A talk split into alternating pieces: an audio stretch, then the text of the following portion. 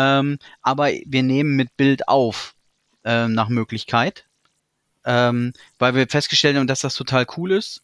Ähm, wenn, wenn man sich so ein bisschen sieht, also allein die, die Mimik, Gestik, wenn einer noch mal was sagen will, also ich meine, du kannst dich ja auch hier so melden. Würde würd ich grundsätzlich ja auch so machen, habe ich jetzt diesmal nicht dran gedacht, aber Rico darf ja nicht wissen, wie ich aussehe. Der weiß, der weiß nach all den Jahren, weiß er immer noch nicht, wie ich aussehe.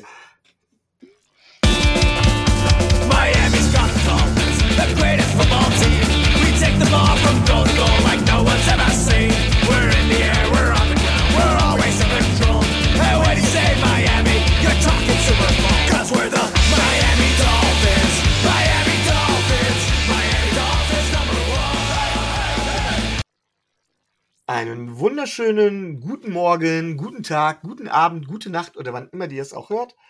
Mein Name ist Micho und ihr hört den Dolphins Drive. Und wie immer, wenn ihr mich hört, wisst ihr, es gibt eine traurige Nachricht. Rico ist leider nicht da. Rico hat es erwischt mit einer Krankheit, die schon seit einiger Zeit in aller Munde ist. An dieser Stelle gute Besserung, Rico. Aber natürlich, wie Rico sagen würde, mache ich das nicht alleine, sondern ich habe jemanden dabei, nämlich den Tobi. Hallo Tobi. Moin.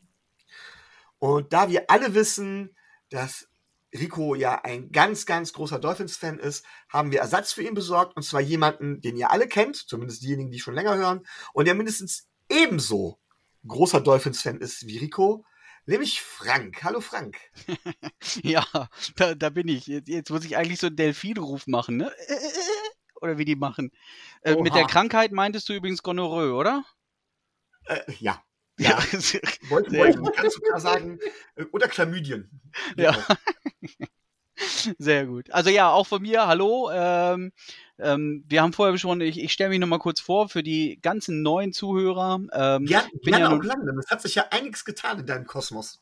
Ja, ja, ja, das dazu. Also ähm, ich bin immer noch äh, in und aus Hannover ähm, mit der Patriots Nation ähm, als Fanclub, als örtlicher, mit Watchpartys und allem Schnick und Schnack ähm, Teil der Patriots Fans Germany Gemeinschaft, die sich ja weiterhin als äh, inoffizieller Dachverband äh, versteht. Ähm, dort aktiv, wenn auch nicht mehr als Admin. Dafür ähm, seit, ähm, ähm, ich glaube, März, April hat es angefangen, ähm, Teil des äh, deutschsprachigen Patriots äh, Podcasts Trash Talk Patriots, ähm, vor allem zu Hause auf Instagram, ähm, aber auch auf Twitter, Facebook und ich weiß gar nicht, ob wir noch irgendwo sind. Ein Discord-Server haben wir auch, aber da war ich noch nicht. Da, da, bin ich zu alt für. Ähm, ja, also da gibt's äh, die Neuigkeit. Ähm, auch wir ähm, haben uns äh, getraut und einen Podcast aufgelegt, beziehungsweise der Fabi ähm, als Autor und ähm, ich habe mich aufgedrängt, ähm, weil es mir mit euch und anderen immer so viel Spaß gemacht hat, ähm, jetzt auch äh, regelmäßig darüber zu berichten. Äh, und in dem Zusammenhang war der Micho ja auch schon zu Gast bei uns. Ähm, ihr habt die Folge, glaube ich, ähm, auch über eure sozialen Kanäle gespielt. Falls es ähnlich wie es neue Zuhörer gibt, einige gibt, die das noch nicht gehört haben, ähm, wir haben so eine AFC East Vorschau äh, gemacht in dem Zusammenhang mit euch als Team, also den Miami Dolphins. Vielleicht äh, noch aktuell, äh, vielleicht haben wir uns auch in vielen Sachen schon ähm, die Zeit uns widerlegt. Äh, wer Lust hat, hört noch mal rein. Ja, kann ich nur empfehlen. Es hat auch wahnsinnig viel Spaß gemacht. Ähm, und ich muss immer wieder sagen, das gilt für gerade für die AFC East Rivalry Teams. Natürlich mag ich die Teams nicht, aber die Jungs wie ihr, die diese Teams vertreten, da ist es mir immer ein Vergnügen, mit diesen Leuten zu reden. Das kann ich dementsprechend nur ganz laut sagen. Und äh, wir werden das in den Show Notes wieder verlinken, auch den Podcast. Und kann nur sagen, hört wirklich mal rein, lohnt sich. Ja. Und ähm, ist auch was ganz anderes naturbedingt als das, was wir hier machen. Genau. Vielleicht auch ähm, top aktuell. Ähm, also ähm, wir haben ja ähm, so ein, so ein, so ein, auch so ein Crossover-Format und da wir ja vor kurzem schon gesprochen haben auf unserem Kanal, haben wir mal äh, den, den Doc angefragt, ähm, der aus diesem äh, RAN-Kosmos ein bisschen kommt, ähm, dass der uns mal seine Expertise gibt und äh, mit uns über das Spiel quatscht.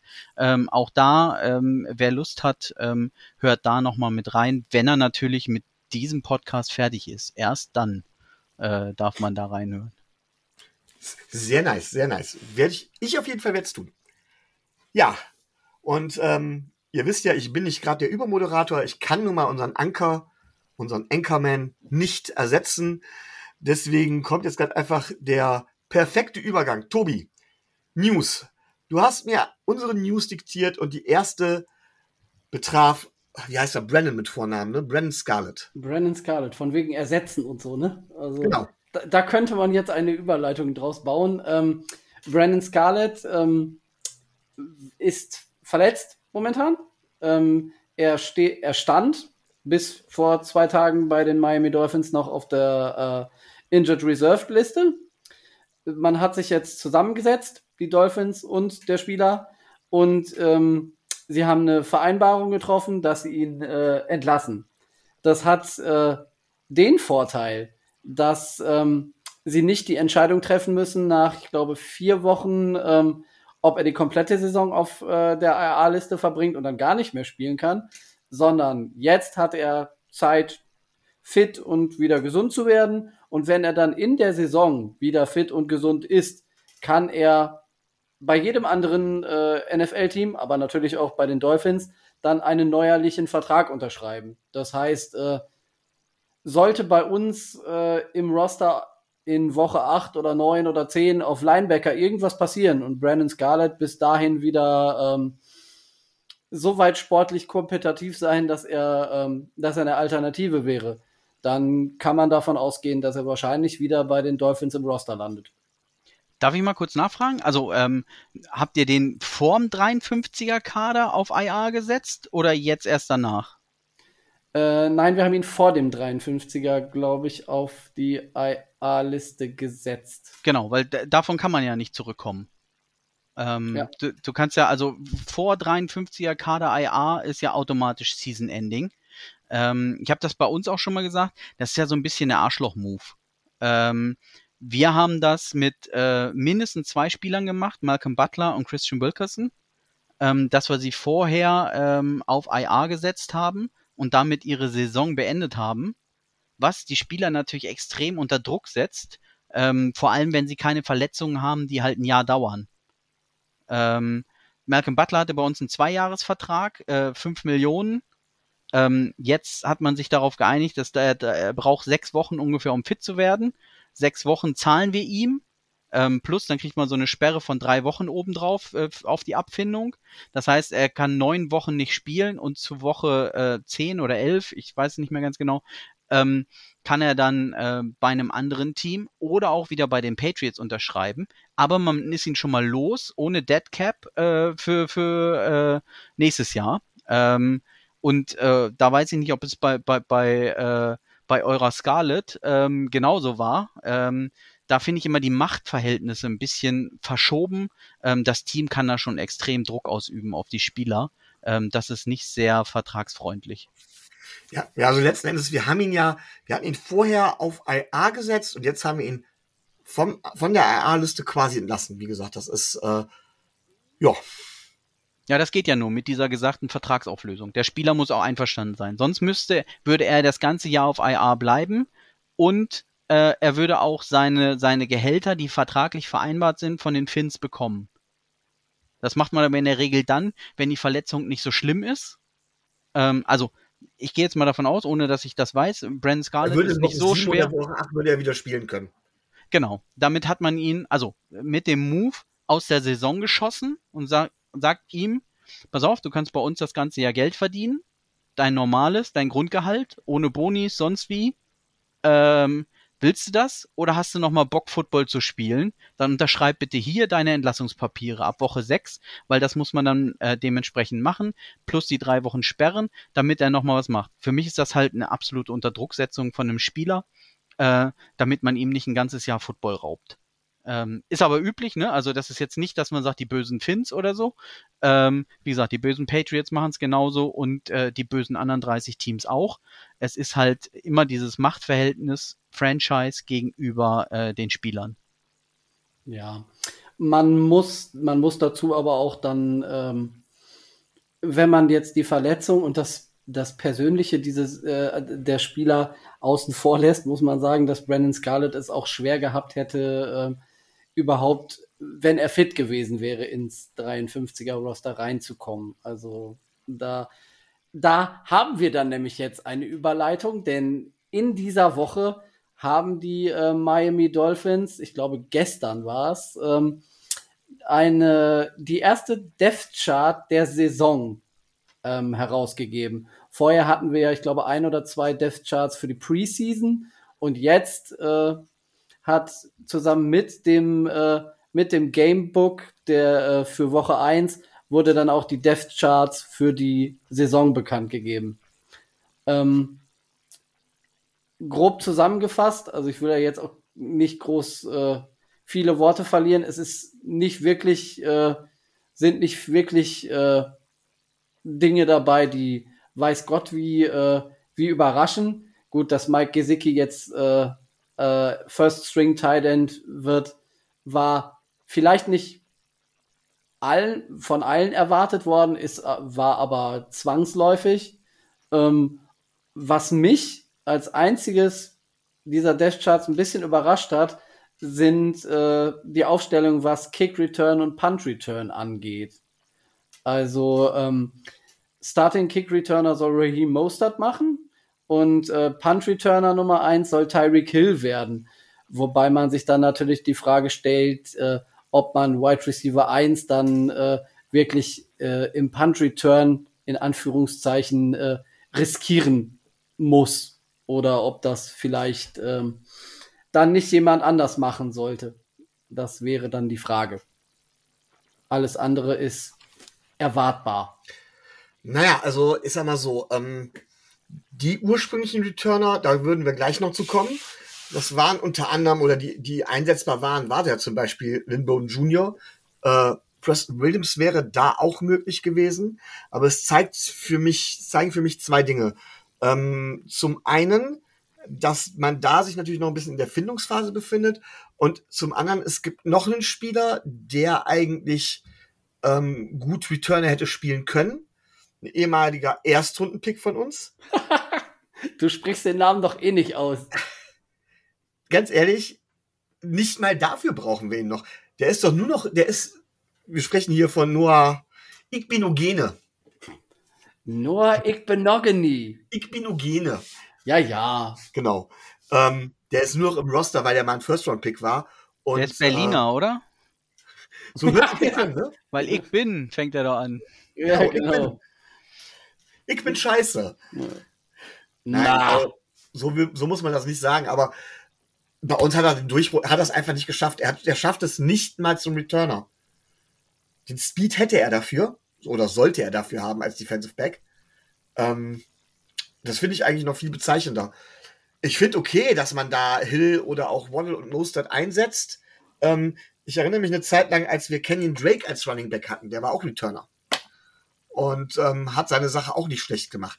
Ich glaube, das ist ein guter Weg, ähm, den Speed auch dahin zu bringen, denn nochmal, Special Teams sind ja nicht so unwichtig, wie immer gerne vermutet wird. Es wird zwar in der Regel seltener ein Spiel über die Field Position, das könnte es jetzt allerdings am Sonntag doch werden. Ähm, trotzdem sollte man das halt eben nicht unterschätzen. Und ähm, ein Hill wird mit seiner Antrittsstärke als Punt Returner allein schon, ich sag jetzt mal, fünf Yards zusätzlich rausholen. Ja, und ich ja, glaube, ja. er hat auch echt Bock drauf, ne? Also ich kann mich daran erinnern, dass er bei den Chiefs auch ähm, viel returned hat. Dass er ähm, mehr oder weniger, ne, ich will nicht sagen, darauf besteht, aber sagt, ähm, ich bin das, ich will das machen. Ähm, ihr eher sagt, ruh dich mal aus, da gehen immer viele kaputt. Nee, nee, nee, nee, nee, ich will das spielen. Also den Eindruck hatte ich so ein bisschen. Offens, Offenspieler haben ja sowieso, sag ich, eine Klatsche. Ne? Also ich würde ja immer lieber hauen, als gehauen zu werden, aber die haben ja die, die lassen sich ja gerne mal einen verbraten. Ne? Sonst würde man ja nicht offen spielen. Und äh, Hill scheint da wirklich einer zu sein, von wegen, also ich, ich habe Special Teams mal gespielt und ähm, allerdings auf der, auf der Gegenseite, im, im, im Kick-Team, beziehungsweise im Punting-Team. Und da ist es schon geil, wenn du da als Headhunter langläufst und dann heißt es du Ball und du versuchst noch um die, um, um, die, um das Return-Team drum zu kurven. Ich kann mir vorstellen, dass es auf der Gegenseite auch Spaß macht, so lange, bis er halt getroffen wird. aber es soll ja Leute geben, die draufstehen. Also getroffen zu werden. Naja, dann. So, ähm, aber wo wir gerade über Ichbinogene gesprochen haben, ähm, auch da haben wir ja jetzt ähm, dank der Verletzung von Clayton Fitzgerald haben wir einen neuen Spieler aufgenommen, der dementsprechend unser Defensive Backfield zumindest in der Tiefe ergänzen soll, Tobi. Ähm, äh, ja, soll er in der Tiefe ergänzen. In erster Linie äh, soll er einfach äh, Clayton in, äh, in den Special Teams ersetzen. Aber zu dem Spieler kann sicherlich Frank am meisten von uns allen drei sagen. Der hat in die letzten Jahre in den Spielen, in denen er gespielt hat, spielen sehen. Wie, wie war das noch? Ähm, wir haben ja immer unser Namensproblem. Bissell, Justin Bissell. Genau. So heißt er, Justin Bissell. Äh, man muss das TH auch richtig aussprechen, dann geht es Bissell. Ähm, ja, also ich würde sagen, er ist euer Number One Science Dealer. Ähm, vor allem äh, so kurzfristig dazu, da, da will man uns doch auskundschaften. Ähm, das lassen wir natürlich nicht mit uns machen und haben den Gegenzug ge gemacht äh, mit Lim Bowden Jr., den wir von euch gesigned haben, damit wir auch äh, über eure Schemes alles erfahren. Aber zurück zu Justin Bissell. Ähm, er war die letzten drei Jahre bei uns. Ähm, das Gunner-Duo zusammen äh, mit Matthew Slater. Ähm, den Rang hat ihm bei uns äh, Brandon Schooler abgelaufen, ähm, undrafted ähm, Rookie. Ähm, unsere Cinderella-Story der, der, des Trainingscamps ähm, hat da ähm, gute Ergebnisse gebracht, ist dann der Jüngere ähm, und hat ähm, dann mit einem weinenden Auge Justin Bissell ersetzt. Ähm, der auf jeden Fall ligaweit zu einem der besten Special-Teamer zählt. Also ähm, ihr habt da schon, also neben dem äh, Informationsfaktor auch sportlich echt einen guten Spieler bekommen, ähm, wenn ihr Probleme sowieso auf der Position habt. Du meinst also, das war so ein richtiger Bill Belichick Cheating Move? Natürlich. Okay. Ich möchte da nochmal an unseren Headcoach erinnern, der eben über diese Signings gesagt hat, ist doch völlig egal, man kann die Playbooks doch sowieso im Internet runterladen. War mir auch neu, aber äh, naja. Äh, spätestens nach dem ersten Spiel weiß jeder alles. Naja, sicher. Also würde ich zumindest sagen. Ja, Tobi, hat es das gebraucht? Justin Bethel. Ja. Ähm, wie gesagt, schon allein dadurch, dass wir mit äh, Clayton Fedulem unseren äh, Special Teams Kapitän verloren haben, brauchten wir da mindestens gleichwertigen Ersatz. Und ähm, da der gute Herr äh, Bethel Cornerback ist und wir ja latent unter Verletzungsanfälligkeit auf gerade der Position leiden, ist es immer besser, äh, dann auch einen zu haben. Ich hätte mir vielleicht für den Move andere Namen gewünscht, aber ähm, so ist es auch okay. Da bin ich fein mit. Okay. Du bist also zufrieden, möchtest du sagen? Ich bin sehr zufrieden, ja. Gut. Ja, ähm, dann hat uns ja mit Preston Williams tatsächlich ein Spieler, ein Receiver verlassen, ähm, auf den man lange Zeit, wo man lange Zeit auf den Durchbruch gehofft hat, der es aber in, unser, in unserem starken Receiving Core nicht geschafft hat und der dementsprechend jetzt ins Practice Squad der Panthers gewechselt ist. Wird er sich da durchsetzen, Tobi?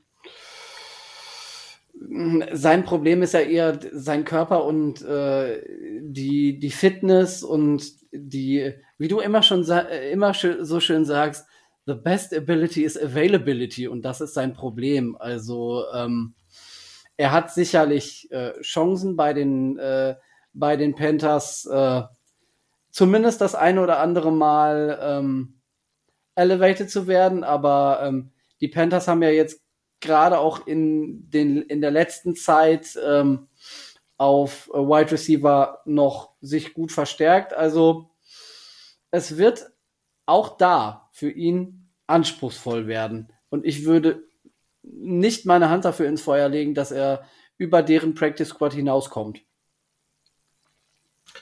Sehe ich so ähnlich. Und dann haben wir halt mit Lindenbone Jr. einen Spieler, Frank hat es eben schon erwähnt, ins, ans Practice Squad der Patriots verloren, der lange Zeit noch im Gespräch war um einen Rosterplatz, wo es hieß von wegen, ah, ich glaube, wenn wir einen Receiver mehr mitgenommen hätten, könnte es gut sein, dass er dabei gewesen wäre. Und der eigentlich dann auch, wo man gesagt hat, wenn er eine gute Chance hat, auch noch als Returner. Ein guter Returner gewesen. Ähm, Frank, ich hole jetzt schon mal oder greife ein bisschen vor. Euer Receiving Core gilt jetzt unbedingt nicht als das am besten besetzte. Ähm, warum habt ihr ihn nur ins Practice Squad geholt oder glaubst du, er hat auch eine Chance, dauerhaft bei euch zu spielen? Ähm, also ich sehe ihn als äh, äh, heimlichen Informanten. Der wird nach dem äh, Spiel gegen euch wahrscheinlich äh, gestrichen werden. Also ich kann es mir nicht vorstellen.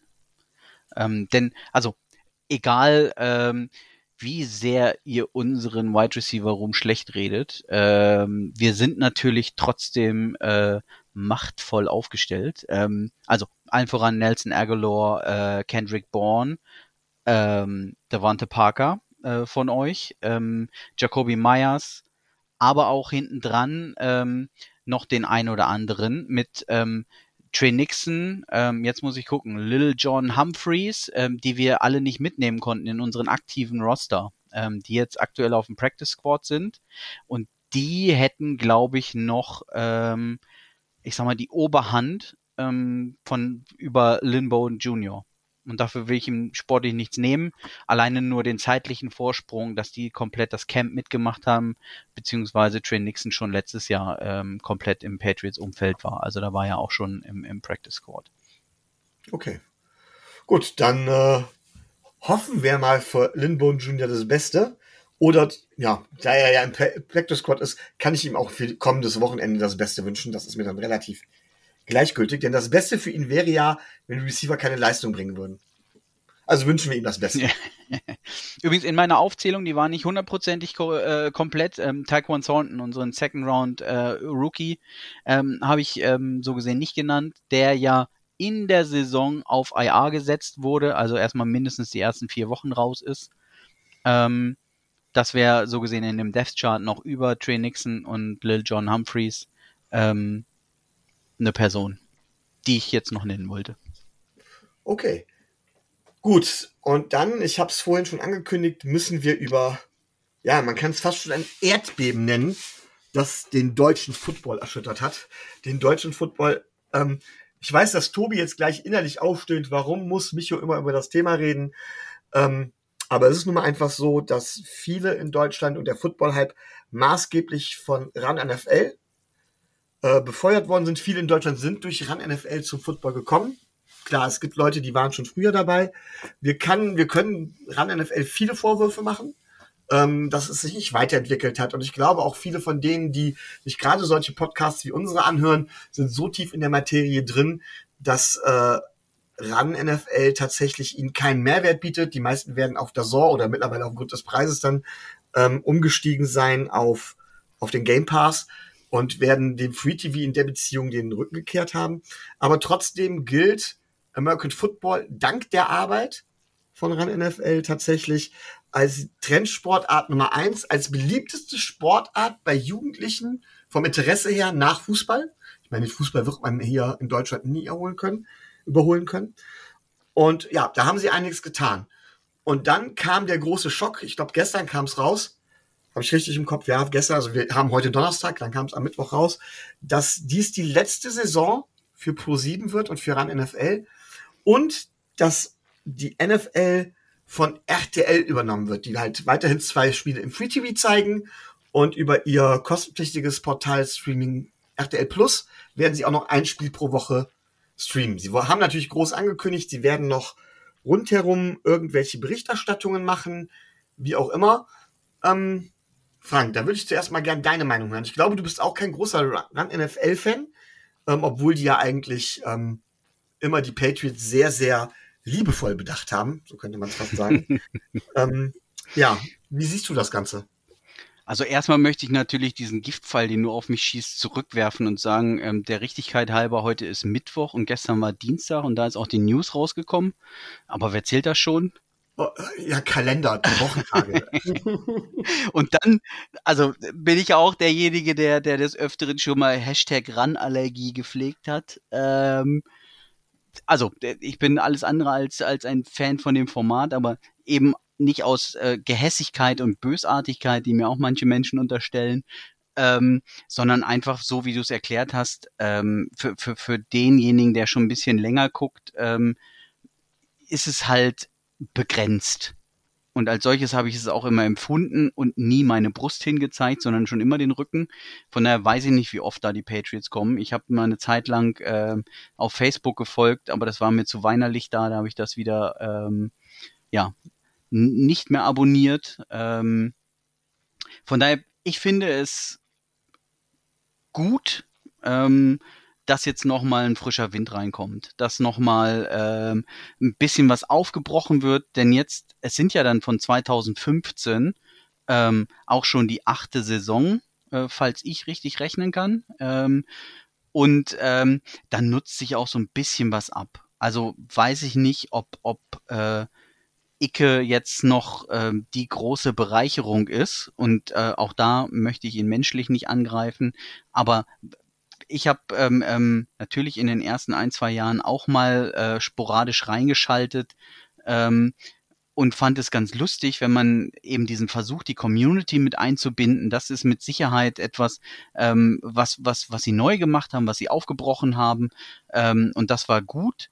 Aber ähm, ich sag mal, das 34. Snackadium äh, als Highlight ähm, Unterbrechung zu bringen, hat sich dann auch irgendwann abgenutzt. Und von daher erhoffe ich mir nochmal, dass die Berichterstattung in Deutschland ein wenig erwachsener wird, ohne dass sie weniger innovativ wird. Schöner Wunsch. Tobi. Ähm, sind wir doch mal ganz ehrlich. Ähm, RTL hat bis jetzt keine Football-Redaktion, zumindest nicht, dass ich, äh, dass ich das wüsste, dass da irgendwer äh, aus der Sportredaktion von RTL besonders football-affin affin wäre. Das erste. Das zweite, viele der nun an oder der derzeit Angestellten bei RAN NFL sind Freelancer, das heißt freie Mitarbeiter mit Jahresverträgen. Ähm, du erinnerst dich vielleicht, Micho, ihr erinnert euch vielleicht auch, liebe Hörer. Ähm, wir haben da ja mit, mit Roman, als der bei uns zu Gast war, auch so über seinen Status und seinen Werdegang äh, erzählt. Da hat er ja berichtet, dass er Jahresverträge als freier Mitarbeiter unterschreibt. Das wird bei äh, Carsten Spengemann, Jan Stecker genauso sein. Die sind also nach dieser Saison, wenn die Übertragung wechselt von Pro7 auf, äh, nach RTL, im Football-Genre Free Agents. Und ich gehe schwer davon aus, dass bei einem eventuellen Casting, was RTL dann veranstaltet, äh, diese bekannten Gesichter einfach mit rüberwechseln. Genauso auch Teile der äh, Teile der Football-Redaktion äh, bei RAN, die auch diese äh, freie Mitarbeiterverträge haben. Also so viel wird sich da jetzt von den von den handelnden Personen, glaube ich, nicht ändern. Du drohst ähm, also damit, dass Nicke der erste Free Agent Signing von RTL wird. Das, äh, ich möchte es nicht ausschließen. Ich weiß nicht, wer von, äh, ich weiß jetzt nicht, wie, wie dessen, äh, wie dessen vertragliche Struktur bei, äh, bei Sat 1 aussieht. Spannend wird das natürlich bei, äh, bei solchen Personalien wie, äh, wie Patrick Isume und Björn Werner, die du alleine durch ihre, durch ihr Engagement in der European League of Football ähm, dessen Übertragungsrechte ja bei Pro7 bleiben, ähm, da schon in irgendeiner Art und Weise an die Sat1 Pro7 Media AG gebunden sind.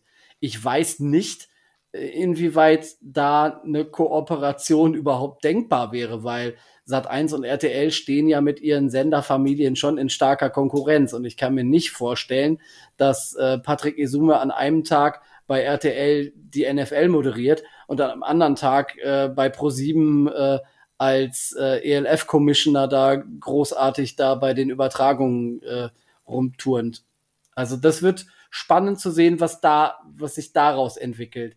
Ob äh, das Ego von Patrick Esume. Da gab es ja oder gibt es ja immer mal wieder äh, gewisse Personen, die ihm da Selbstherrlichkeit, Selbstdarstellung, was auch immer vorwerfen. Das möchte ich nicht, das möchte ich gar nicht beurteilen, aber eventuell könnte er in die Verlegenheit kommen, eins der beiden Babys opfern zu müssen. Und äh, ich die in Anführungszeichen Bromancer-Bubble, die es da ja gibt, was auch so da in die Richtung geht, was Frank eben angedeutet hat.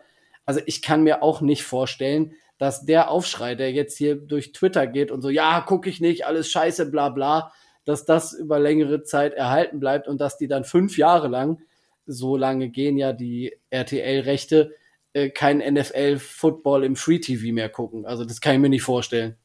Nee, nee, nee. Das ist ja, also das ist ja ähnlich wie die Aufregung, ähm, ich sag mal jetzt beim, wenn ich den, den Rundball, Fußball wieder mit einbringe, gibt's genügend Leute, die jetzt rufen, äh, WM in Katar gucke ich nicht. Äh, und wenn dann äh, das erste Vorrundenspiel angepfiffen wird und die Nationalhymne läuft, sind sie doch wieder alle dabei. Ne? Also ich meine, das ist ja, vorher kann man immer viel sagen, was man vorhat. Ähm, ob es dann tatsächlich so sein würde, ähm, entscheidet sich dann. Und ich glaube nicht, dass äh, auch nur einer dadurch verloren geht und sagt, ich gucke jetzt kein NFL mehr, weil ich bin traurig, dass das nicht mehr bei Pro7 Sat1 Media Knack ist. Ähm, als Frage in den Raum, und damit wollte ich gar keinen bloßstellen, so wenn es jetzt keiner weiß, ähm, wie sehen denn die Verträge für die ELF aus? Ähm, vielleicht sind die ja Ende des Jahres auch abgelaufen und die gehen gleich mit rüber zu RTL. Ähm, ich meine, aber das, ist jetzt, wie gesagt, gefährliches Halbwissen. Ich meine gelesen zu haben, dass, äh, dass das ein Dreijahresvertrag war. Also, dass es noch mindestens ein Jahr ähm, fest an Pro7 Sat äh, oder Pro7 Max gebunden ist, die Übertragung.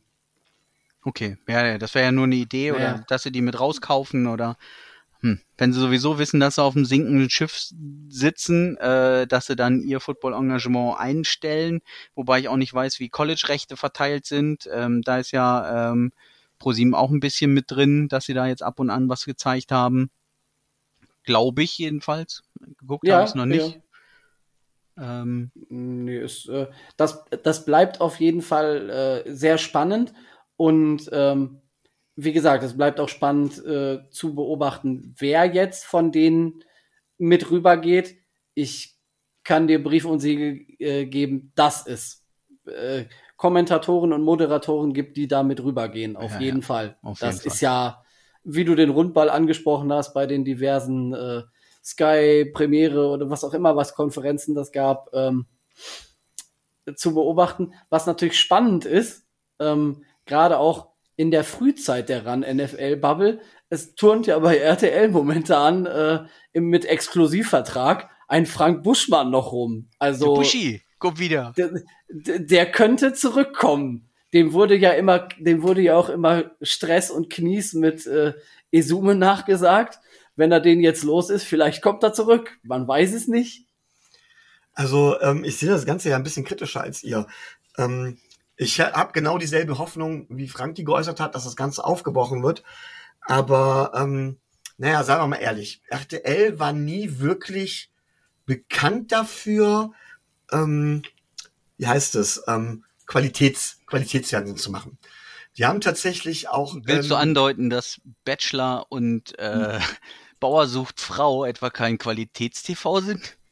Ja, bei euch in Hannover vielleicht schon, aber. hier auch nicht. Ich wollte jetzt nicht mich als Fan outen. nein, also ich will gar keinen Disrespect dafür irgendwelche Formate, aber es ist halt, es geht, ähm, selbst die Sportberichterstattungen bei dem Sender sind ähm, auch nicht, also haben, sind oft genug kritisiert worden. So. Und jetzt muss man sich mal angucken, wie der klassische deutsche Football-Fan oder NFL-Fan, muss man ja sagen, ähm, da irgendwie zugekommen ist. Und wie gesagt, nicht jeder wird sich vollkommen in diesem Weg wiedererkennen. Das ist auch vollkommen in Ordnung. Jeder hat eigene Biografien diesbezüglich. Aber man schaltet bei Pro7 rein. Entweder weil man äh, neugierig ist oder weil man schon mal was gehört hat. Und erlebt dann ein Format, das sich von allem anderen ab abhebt. So. Und dann gibt es jetzt zwei Möglichkeiten. Man steht total, also man bleibt dann dabei. Und dann gibt es zwei Möglichkeiten. Man fängt sich dann an, in den Sport zu verlieben und entwächst dran dann und geht woanders hin. Oder aber man bleibt weniger wegen dem Sport, guckt das weniger wegen Sport, sondern wegen der ganzen Show drumherum. Und ich vermute, dass RTL das Ganze vielleicht nochmal dann versuchen wird, nochmal eine Nummer mehr auf die Spitze zu treiben und das auch ganz schnell gegen die Wand fahren kann. Das Ganze geht fünf Jahre. Wir können jetzt sagen, ja, wir sind acht Jahre bei Pro7 Max, aber ich halte es auch, habe ich auch oft genug gesagt, für also ich habe oft genug gesagt, Rand NFL muss man nicht mögen, aber man kann akzeptieren, was die für den Foot, für die, für, für die Footballbewegung in Deutschland getan haben. Und noch sind wir da in einem Anfangsstadium. Das ist noch fragil. Auch wenn irgendwie eine halbe Million Karten haben wollten für das Spiel in München, ähm, kann das Drei Millionen. Oder eine Million haben. Drei Millionen. S- Super Bowl Level Nachfrage war das. Es waren, es waren bis zu 780.000 gleichzeitig in der Warteschleife. Insgesamt gab es ähm, knapp über drei Millionen Kartenanfragen. Ja, und das ist ein Hype, das ist ein NFL-Hype, der kann aber genauso schnell wieder umschlagen. Und ähm, das ist so ein bisschen die Sorge, die ich habe. Ähm, denn ich glaube tatsächlich nicht, dass das Ganze seriöser wird. Und dass es dann irgendwie überzogen wird. Und dann hat man natürlich die ganzen Fangroupies noch dabei. Ähm, da bin ich, also spannend wird es, da gebe ich euch recht. Ich habe da so meine Sorgen, dass es sogar negative Auswirkungen haben kann. Aber das muss jeder für sich selber entscheiden, wie er das letztendlich sieht. Ich, ich nochmal, ich glaube, dass diejenigen, die unsere Podcasts hören, so tief in der Materie drin sind, dass sie gar nicht mehr ran NFL gucken. Und als Dolphin-Fan hat man tatsächlich ein sehr gestörtes Verhältnis dazu, weil ähm, wir beliebter Prügelknabe bei ran NFL waren. Muss man mal ganz klar sagen. Also ähm, grundsätzlich galten wir bei denen ja, glaube ich, mit als das schlechteste Team und so weiter und so fort. Ähm, und Frank, das war vorhin auch nicht gegen dich gerichtet oder sowas, mit, mit, mit, dass die Patriots so gestreichelt worden sind. So oft, da konnte ran NFL nichts dran ändern, wie oft die gezeigt werden, weil die haben die Spiele ja vorgeschrieben bekommen.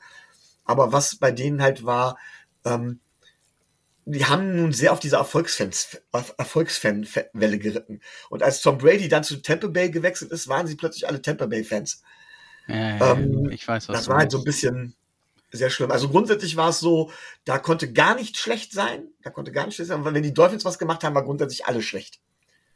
Und das ist halt, was einem dann als Dolphins-Fan natürlich ganz besonders gegen den Strich ging. Ja, aber in Woche 1 äh, läuft ja Patriots ähm, gegen Dolphins im Free TV. Pass auf, jetzt lustiger Insight. Da werdet ihr wenigstens als Beifang präsentiert. Oh, Der war schlecht, oder? oh Ich bin beeindruckt. ich, ich auch ein bisschen. Ey, den habe ich hier gerade aufgeschrieben, dachte, ey, wie lustig. Naja, zu ihm. Und Übrigens, äh, also weißt du, Delfine beifangen, ne? Also ähm, ist ja doppelt lustig. Und Wenn man einen Witz erklärt, ist er eigentlich schon erledigt. Ähm, von daher gehen wir schnell weiter. Ich gebe dir Wir mal recht. ein Bewerbungs wir nehmen das jetzt mal als ein Bewerbungsschreiber für das neue Format auf RTL nächstes Jahr. Ja, Auf jeden Fall. Obwohl ich ähm, dort ähm, RTL ein Stück weit in Schutz nehmen möchte.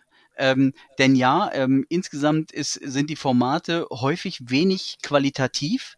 Ich möchte eine kleine Lanze zumindestens brechen ähm, für die Sportberichterstattung, die doch in Teilen ähm, gut war. Also ich komme jetzt aus einer Generation, wo mit Anstoß äh, sogar mal die Bundesliga lief. Äh, in der Anpfiff. erst Anpfiff. Genau. Ein Sturz für das Computerspiel, Was Da hast du übrigens vollkommen recht. Ähm, Was übrigens was wiederkommt. jetzt gerade wieder neu aufgelegt wird. ich, ich, ja, also ne, dort gab es eine, eine, eine junge Sportredaktion, äh, Redaktion, aus der auch ähm, ähm, später, ich sag mal, erfolgreiche Menschen hervorgegangen sind.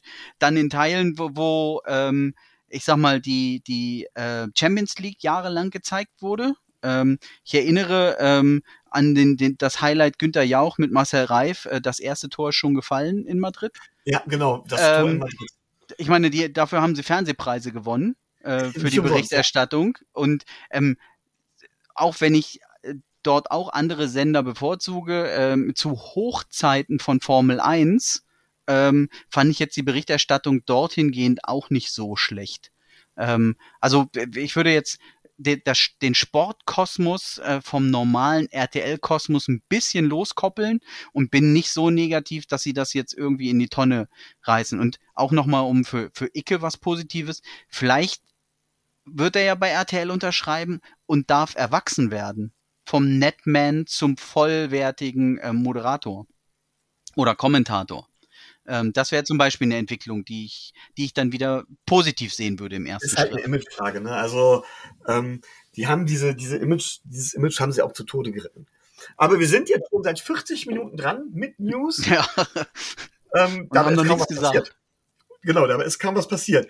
Und deswegen würde ich jetzt einmal, einfach mal vorschlagen, wenn ich jetzt hier meine Twitter-Timeline mal aktualisiere und dort keine dramatischen News sehe oder nichts, äh, nein, nicht keine Am dramatischen, Mittwoch? keine News. Am Mittwoch, genau, am Mittwoch, wichtig. Ähm, dann würde ich einfach mal sagen, Frank, ähm, wie war eure Offseason? Das würde mich jetzt mal interessieren. Also man bekommt als, als Fins-Fan, konzentriert man sich logischerweise auf uns. Ähm, man hört immer wieder, dass ihr Schwierigkeiten grundsätzlich hattet, so ein bisschen gerade offensiv.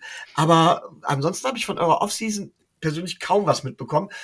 Tobi hat, weiß bestimmt was über den Boulevard zu erzählen, aber so berichte mal. Wie war's? Du warst ja, Ja, auch da. Genau, genau, genau. Also ähm, jetzt muss ich fragen, ähm, wie weit wir ausholen wollen für die Offseason, ähm, ob mit Free Agency und ähm, Draft beginnt. Normalerweise ist eine Folge nicht unter zwei Stunden. Du hast also Zeit zu reden. Okay, okay. Also, ähm, dann fangen wir mal mit dem mit dem äh, League Year, mit dem Start an, ähm, dass ähm, wir in der Free Agency aufgrund von äh, Cap Space Problematiken nicht so viel tun konnten, was die Zugänge angeht. Ähm, jetzt muss ich gucken, ich habe jetzt hier keine Charts vor mir, sondern es ist ähm, tatsächlich alles Kopfwissen. Ähm, verloren haben wir natürlich ähm, mehr oder weniger ein alterndes Linebacker-Core ähm, mit Calvin Neu, Jamie Collins, Dante Hightower, der jetzt immer noch vertragsfrei ist oder vertragslos. Ähm, das heißt, da wurde schon ein bisschen Tabula Rasa gemacht. Wir haben ähm, erwartungsgemäß JC Jackson als äh, Mr. INT äh, verloren an die Chargers, wo er einen Mega-Vertrag unterschrieben hat. Ähm, und darüber hinaus mit Sicherheit noch ein paar Namen, die ich, die ich jetzt nicht alle abrufen kann. Ähm, als nächstes der, der, der Draft. Ähm, der ähm, aus meiner Sicht, aus unserer Sicht ähm, recht strange ablief. Ähm, First Rounder. Also für, das, für dieses Wortspiel habe hab ich einen auf, äh, hab, hab ich einen verbraten bekommen, hat Jan Wegwert einen verbraten bekommen, als er es in seiner Live-Coverage gemacht hat. Aber ich glaube, dir als Patriot darf man das wirklich erlauben. Äh, da- ich das erwartet hatte, dass genau dieses Wortspiel kommt, äh, kann ich nur sagen, ja, es liegt so auf der Hand, das wird einem schon äh, Genau. mit Also als mittlerweile Profi-Podcaster habe ich den natürlich oder haben wir den natürlich auch äh, x-fach schon auf unserem Podcast gespielt und von daher konnte ich ihn natürlich auch nicht von diesem Rasen fernhalten.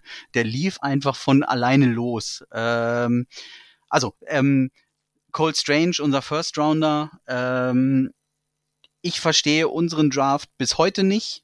Ähm, es gab auch früher schon Drafts, die, die, die ähm, wenig verständlich waren. Es heißt ja immer, dass Bill ein eigenes Board hat oder die Patriots ein eigenes Board.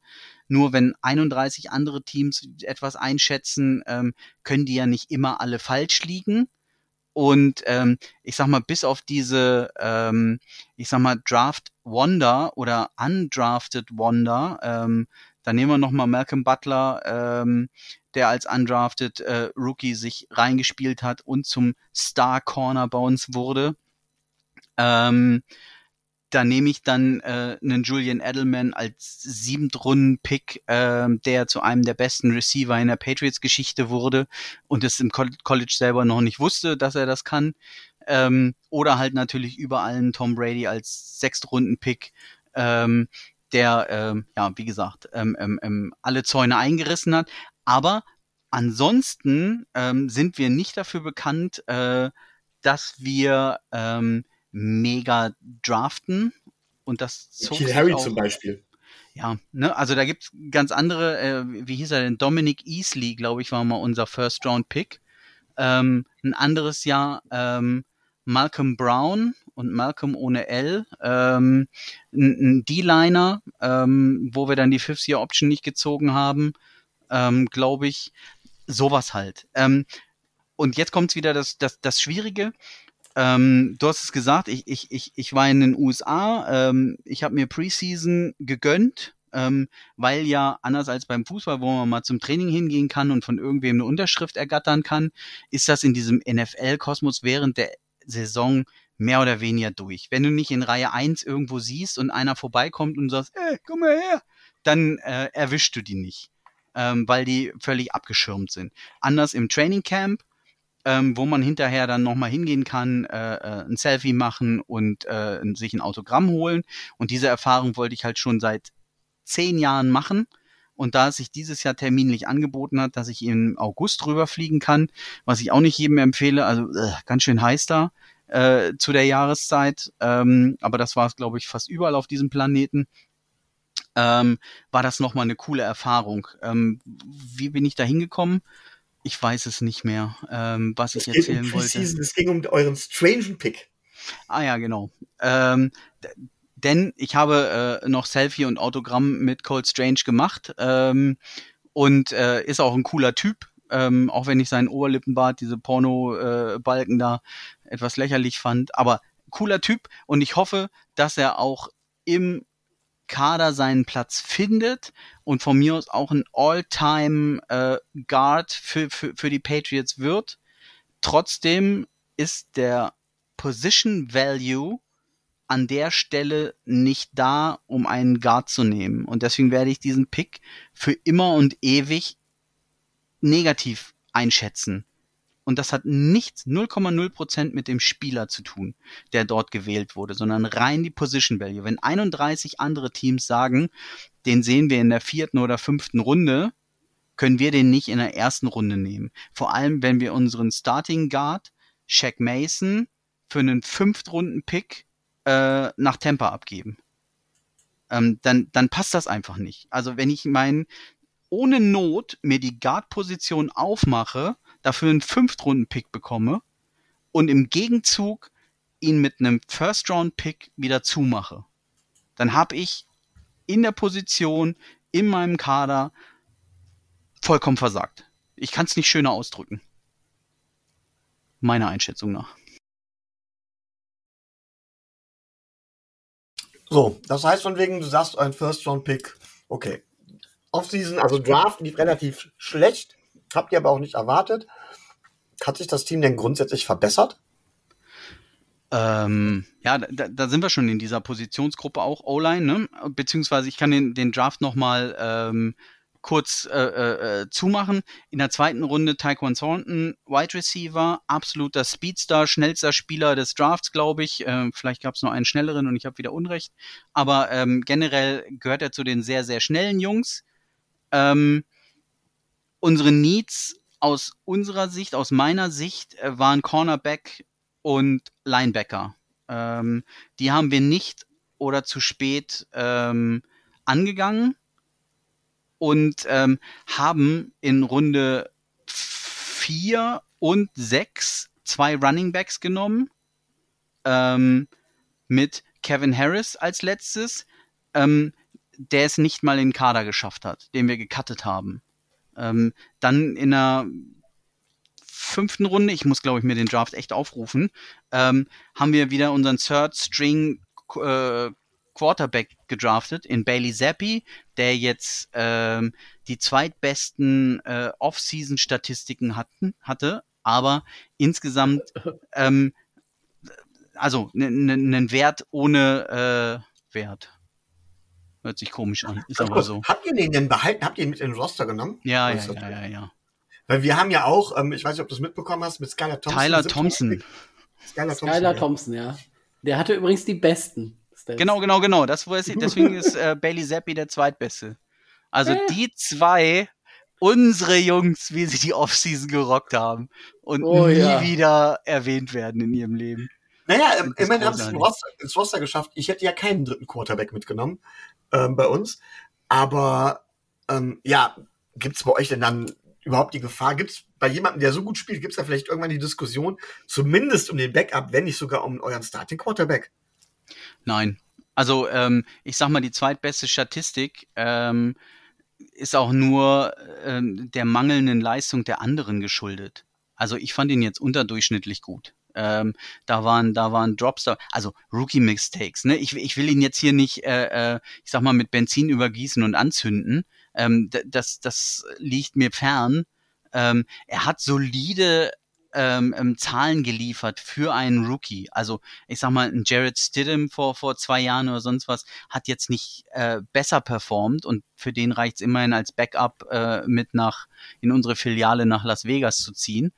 Ähm, also das passt schon alles. Nur ich habe hier nicht und zwar nicht in Ansätzen den neuen Brady oder ähnlich gesehen. Also ähm, wir brauchen einen, einen jungen, fitten Quarterback, ähm, der äh, mehr oder weniger ein, ein System Klon ist, und damit meine ich nicht Clown, sondern Klon ähm, zu unserem Starter, der eins zu eins einspringen könnte, äh, wenn irgendwas passieren sollte, verletzungstechnisch, ähm, damit er dann in, in, in der Bubble schon drumherum ist. Und dafür ist er gut und ähm, auch tauglich aber mehr halt, halt nicht. Und ich weiß nicht, ob es dann diesen ähm, Draft-Pick bedurfte, um den Need dort ähm, zu stillen.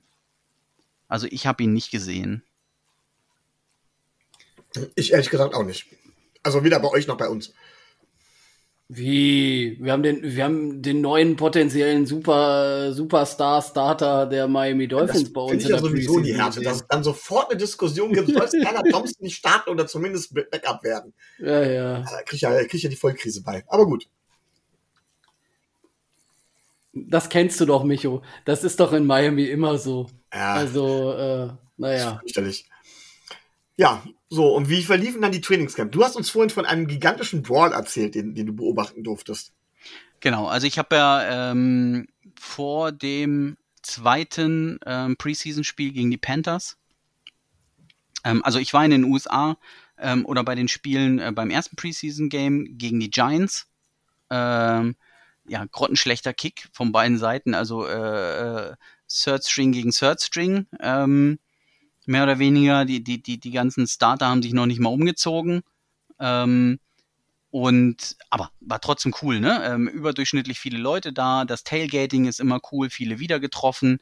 Ähm, also insgesamt passte das alles und ich wusste, worauf ich mich einlasse. Ne? Also wer, wer nachts in Deutschland aufsteht und dann wieder sagt, oh, ich gucke und dann enttäuscht ist, also sportlich war diese Enttäuschung ähnlich.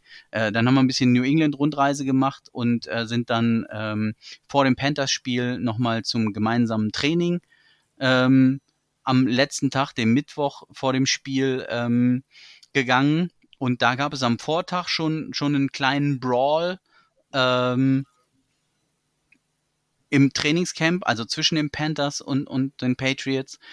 Ähm, am Tag selber, ähm, jetzt müsste ich überlegen, wer es war. Auf jeden Fall war Christian Wilkerson ähm, das Opfer. Der hat ja die Concussion davor äh, äh, von getragen, was ihn dann auf IA gebracht hat. Ähm, da gab es ja noch mal ein bisschen Geschubse und Gerangel. Ähm, und hinterher das war dann äh, auf der Seite, also ich sag mal fünf Meter von den Zuschauern entfernt, ähm, ging es darum, dass ähm, Run CMC, ähm, also Christian McCaffrey, ähm, irgendwie einen Late Hit bekommen hat, also einen grenzwertigen Late Hit, darüber so angepisst war, dass er mit dem Ball auf den Spieler geworfen hat, dessen Name mir gerade nicht einfällt, ähm, und dann ging die wilde Reise äh, in die Zuschauer, bis in Reihe 4 äh, der Zuschauer. Also das ist nicht im Stadion oder sowas, sondern auf einem speziellen äh, Practice Field. Da ist nur mit so einem äh, Gummiband an der Seite abgesperrt. Ähm, ansonsten sitzt man auf derselben Höhe, äh, auf jeden Fall die in Reihe 1, ähm, wie die Spieler auf dem Feld. Ähm, was ziemlich cool ist vom, vom, vom, vom, vom Winkel. Ähm, und dann sind die mit voller Kapelle, ich sag mal, äh, Minimum 30 Patriots-Spieler und 30 Panthers-Spieler äh, bis in Reihe 4 hochgeklettert und haben sich da noch ein bisschen gebogt. Ähm, ich glaube, Jabril Peppers soll der äh, aktivste mit den Händen gewesen sein, also Hände gleich Fäuste. Ähm, und äh, es dauerte eine ganze Zeit, ähm, bis man Zuschauer und Spieler wieder voneinander getrennt hat. Also das Knäuel. Die Zuschauer haben jetzt nicht mitgemacht äh, im Gekloppe. Ähm, sondern versucht sich äh, an die Seite zu, zu kriegen. Lustig war so ein bisschen, ähm, ich sag mal, typisch American Way of Living, wenn man weiß, äh, dass man auf einen heißen Kaffee raufschreiben muss, dass er heiß ist. Äh, ansonsten kann man sich eine Million erklagen oder so, äh, wenn man sich den Mund verbrannt hat. Ähm, eine Dame ähm, wurde äh, also unheimlich schwer äh, erwischt in diesem äh, Gerangel, so dass dann ähm, auf jeden Fall Ambulance gerufen wurde ähm, zur Behandlung neben dem Feld und sie wurde dann theatralisch im Rollstuhl an den Fans vorbeigerollt, ähm, während sie ihren Schuh in der Hand hielt und sagte, ich kann ihn nicht wieder anziehen, ich kann ihn nicht wieder anziehen, er ist so geschwollen. Also er war genauso dick wie der andere, äh, was jetzt nicht für den heilen Fuß sprach. ähm, und äh, also die macht auf jeden Fall eine Riesennummer da draus. Die, die, die lässt sie nicht nur die Füße neu machen, sondern äh, ich habe schon mal bei uns gesagt, äh, Brüste, Zähne und Haare gleich mit. Ne? Also das war für die, glaube ich, Jackpot äh, in der Krankenversicherung. Ähm, die wird rund erneuert, äh, powered by New England Patriots. Also immer wieder schön zu hören, solche Geschichten. Oder zu sehen, besser gesagt. Ich war ja dabei. Ja gut, da wäre mal eine wichtige Frage. Ähm, wer von den Spielern hat denn bei dem Brawl besonders beeindruckt? Ähm, ja, wie gesagt, also J Jabril Peppers ähm, war der aktivste mit den Fäusten. Also der hat äh, ein, zwei Panther äh, erwischt äh, mit voller Wucht. Panther, Panther a People too, oder wie war das? Ja, ich wollte gerade sagen, ich möchte, wenn so ein Defense, äh, Defensive End oder so ein Defensive Tackle oder sowas auf einen zukommt, auch als Zuschauer, ich glaube, da hat man keine groß andere Wahl, als nur noch zur Seite zu springen und zu beten, dass man nicht erwischt wird. Weil wenn so ein Gebirge vor einem auftaucht. Ja. also der, da der Brawl natürlich jetzt auf dem Feld anfing, ähm, und sich langsam rüberarbeitet. Also ich, ich würde mal sagen, fast wie so, so, so eine Lavamasse, äh, wer das schon mal beobachtet hat. Also wer wollte, hatte die Chance wegzukommen. Und äh, ich, ich sage, es hatten auch, es sind auch 100 Prozent äh, der Fans weggekommen. Eine hat die Chance genutzt, äh, zu behaupten, dass sie doch nicht weggekommen ist. Gut, äh, solche Leute wird man dementsprechend immer haben. Wer hat den Brawl denn gewonnen? Ja, ich, ich würde sagen, äh, knapp unentschieden. Also äh, in so einer Masse kannst du ja nicht, nicht, nicht gucken. Auf jeden Fall, sie haben das Training unterbrochen, haben beide Teams mit äh, Coaching-Staff aufs Feld, also in der Mitte zusammen äh, einen großen Kreis machen lassen und haben mal drei Minuten Ansprache äh, gemacht, ähm, dass bei aller Competition ähm, es auch ganz nett wäre, äh, wenn man bei der Sportart bleibt und wir versuchen uns auf die Saison vorzubereiten und dementsprechend äh, diszipliniert wurde es dann zu Ende gebracht. Ich meine, man muss natürlich sagen, äh, das hört man ja von jedem Trainingscamp. Also wir haben, wir hören das bei uns, gerade bei den Joint Practices hören wir das auch immer wieder. Ähm, ich meine, die Spieler müssen aggressiv sein. Es wird von denen aggressiv erwartet, es wird von denen erwartet, dass sie um ihren Roster-Spot, weiß Gott, wie kämpfen, dass dann mal Leuten die Sicherungen durchbrennen. Mal ganz ehrlich, das ist eigentlich zu erwarten. Die ganze Zeit wird denen erzählt von wegen, du musst draufgehen, du musst draufgehen, behaupte dich, lass dir nichts gefallen, so nach dem Motto. Ja klar, irgendwann rastet man dann einfach aus. Oder siehst du was anderes, Tobi? Nein, ähm, es geht gerade in den, in den Camps geht es ja für viele dann auch um, äh, gerade auch in den hinteren Plätzen geht es ja um die Existenz und wer da nicht äh, vollen Einsatz zeigt, der äh, hat ja schon alleine deswegen äh, schlechte Karten und äh, da kann es immer mal passieren. Es ist ein physischer Sport, dass es da zu kleinen oder größeren Reibereien kommt.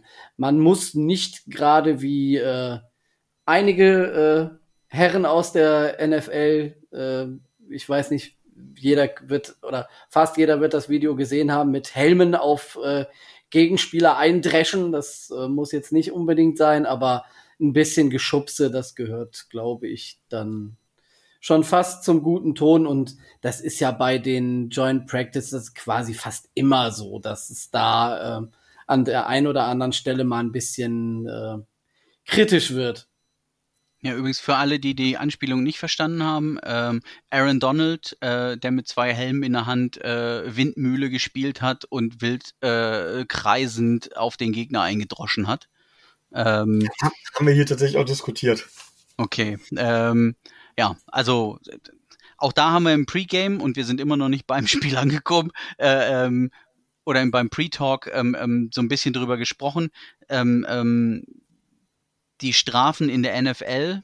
Ähm, also ich finde nach wie vor, und wenn ihr drüber gesprochen habt, schon müssen wir es auch nicht groß aufmachen, ähm, dafür hätte sich Aaron Donald auf jeden Fall was verdient. Ähm, das geht nicht. Ähm, so eine Nummer ist too much. Und dann ist es ja auch so, dass gerade ähm, bei, bei, bei allem Druck, den, ich sag mal, Roster 35 bis 85 haben, sind es aber gerade äh, die Top 15, die dann besonders negativ auffallen. Also auch hier, ne, äh, Christian McCaffrey äh, musste jetzt nicht ähm, den Ball noch werfen. Man muss daraus kein Gekloppe machen, wenn man mit dem Ball beworfen wurde. So schwer ist das jetzt auch nicht ähm, oder tödlich, wenn man davon getroffen wird. Ähm, ich wollte nur sagen, die, die das dann starten und in diese Situationen kommen, sind dann häufiger auch mal ähm, die großen Namen, so wie in dem Fall Aaron Donald. Da hast du recht.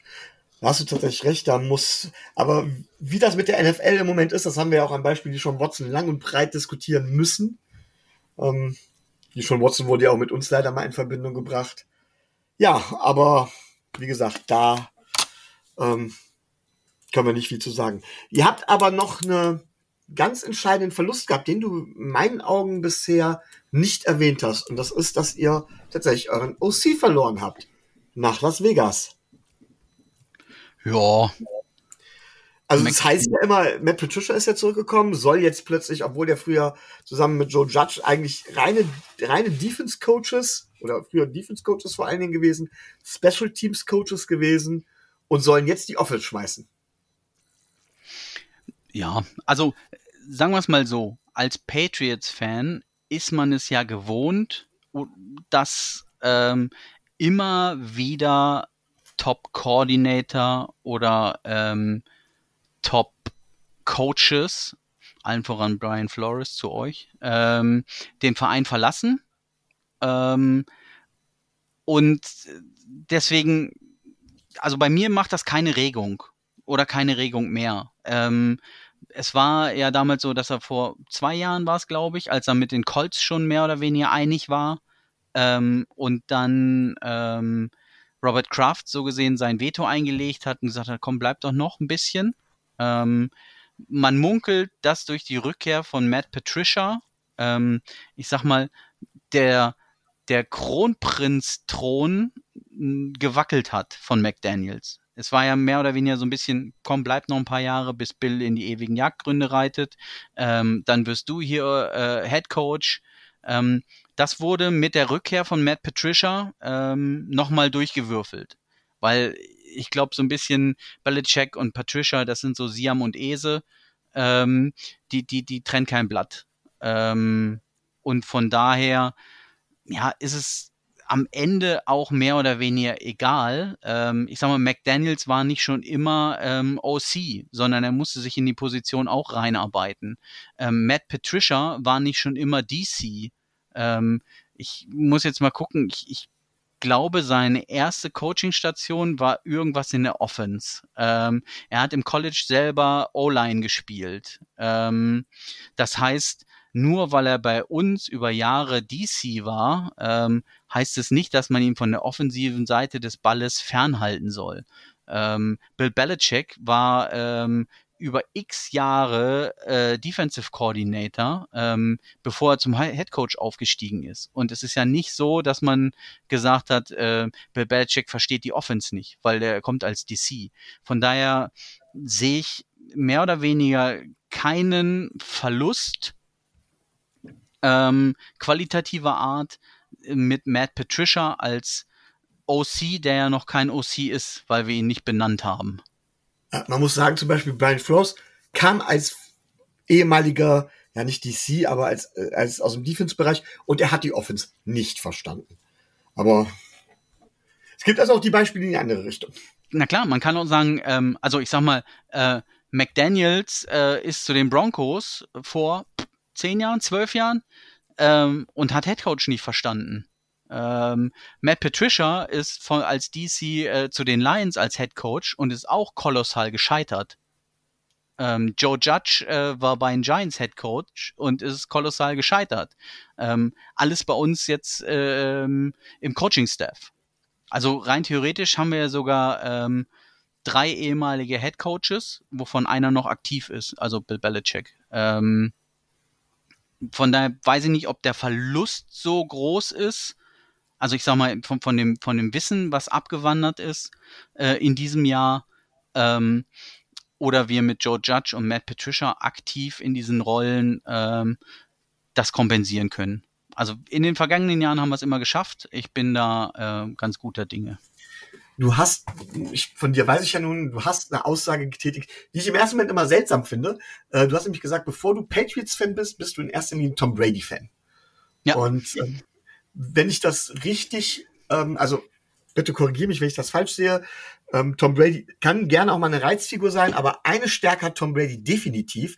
Er hat nämlich eine überragende Spielintelligenz und kann sich innerhalb kürzester Zeit an jedes System anpassen. Also er kann tatsächlich in jedem System, wenn er nicht unbedingt, äh, wenn es nicht unbedingt eine Run-Option Quarterback äh, lastige äh, Offense ist, kann er, glaube ich, in jedem System rein theoretisch glänzen.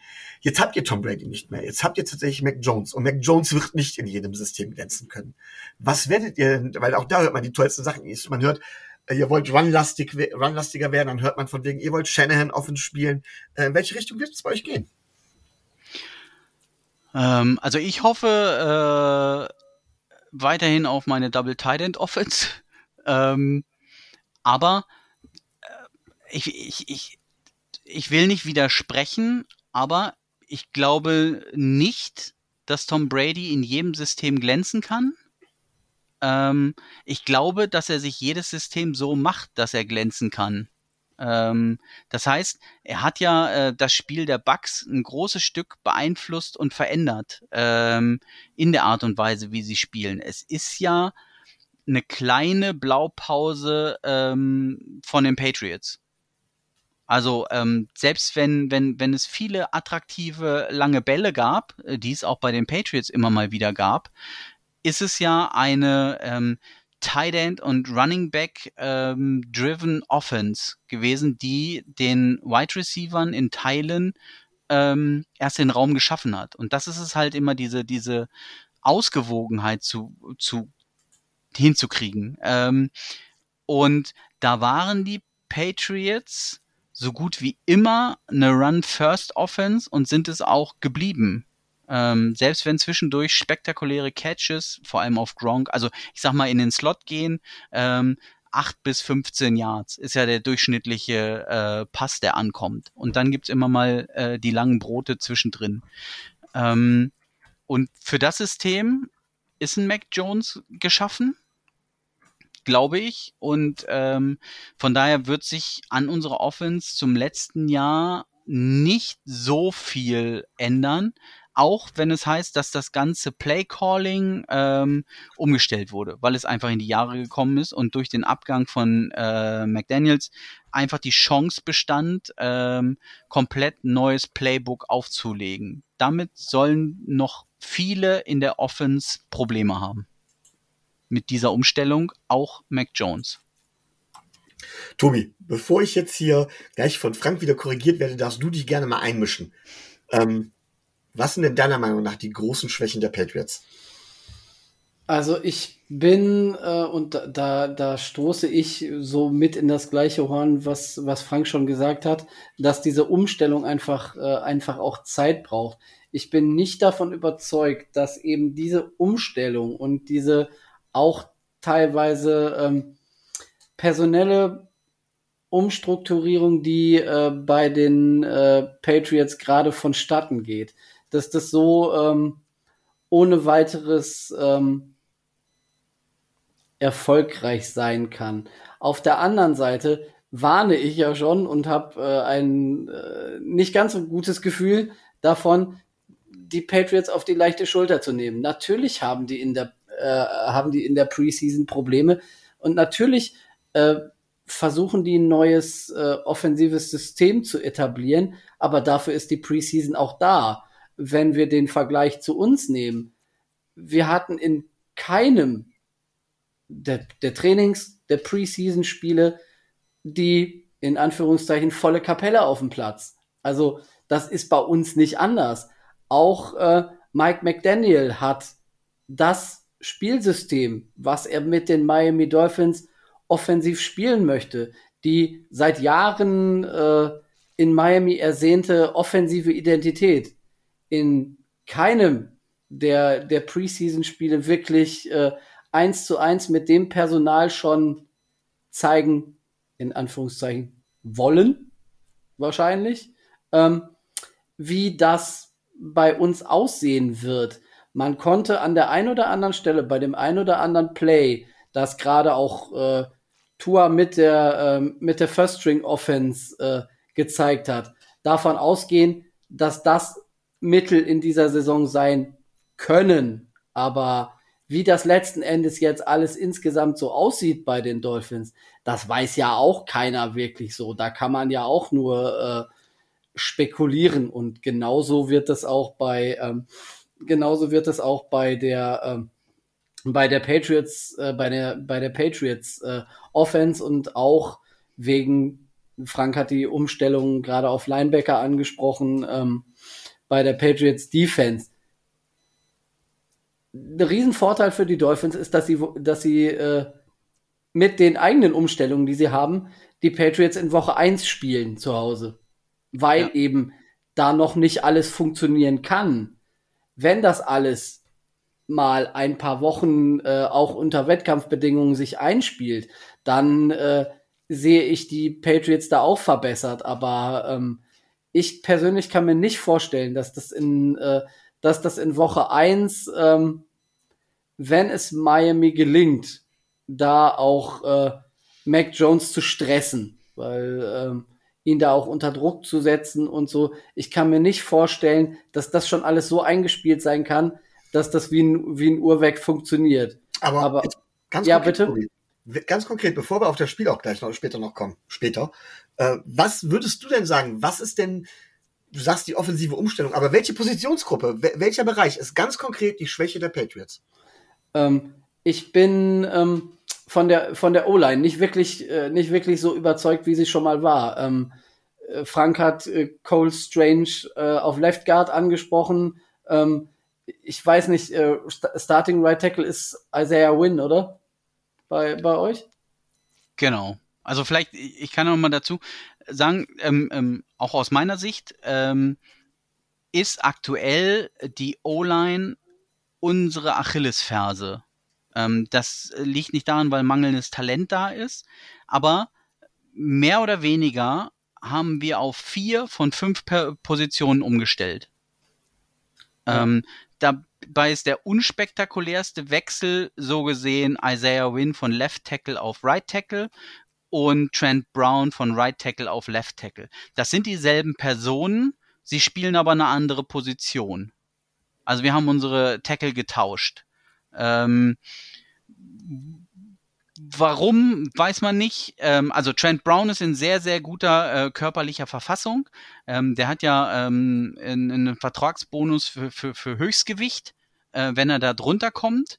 Ähm, das hat er als absolute Motivation verstanden und ähm, ich sag mal, sich in den fast athletischen Bereich abgespeckt. Ähm, das heißt, ähm, er ist schneller als je zuvor. Und wenn man mal, ähm, also ich habe Trent Brown live gesehen, äh, zwei Meter von mir.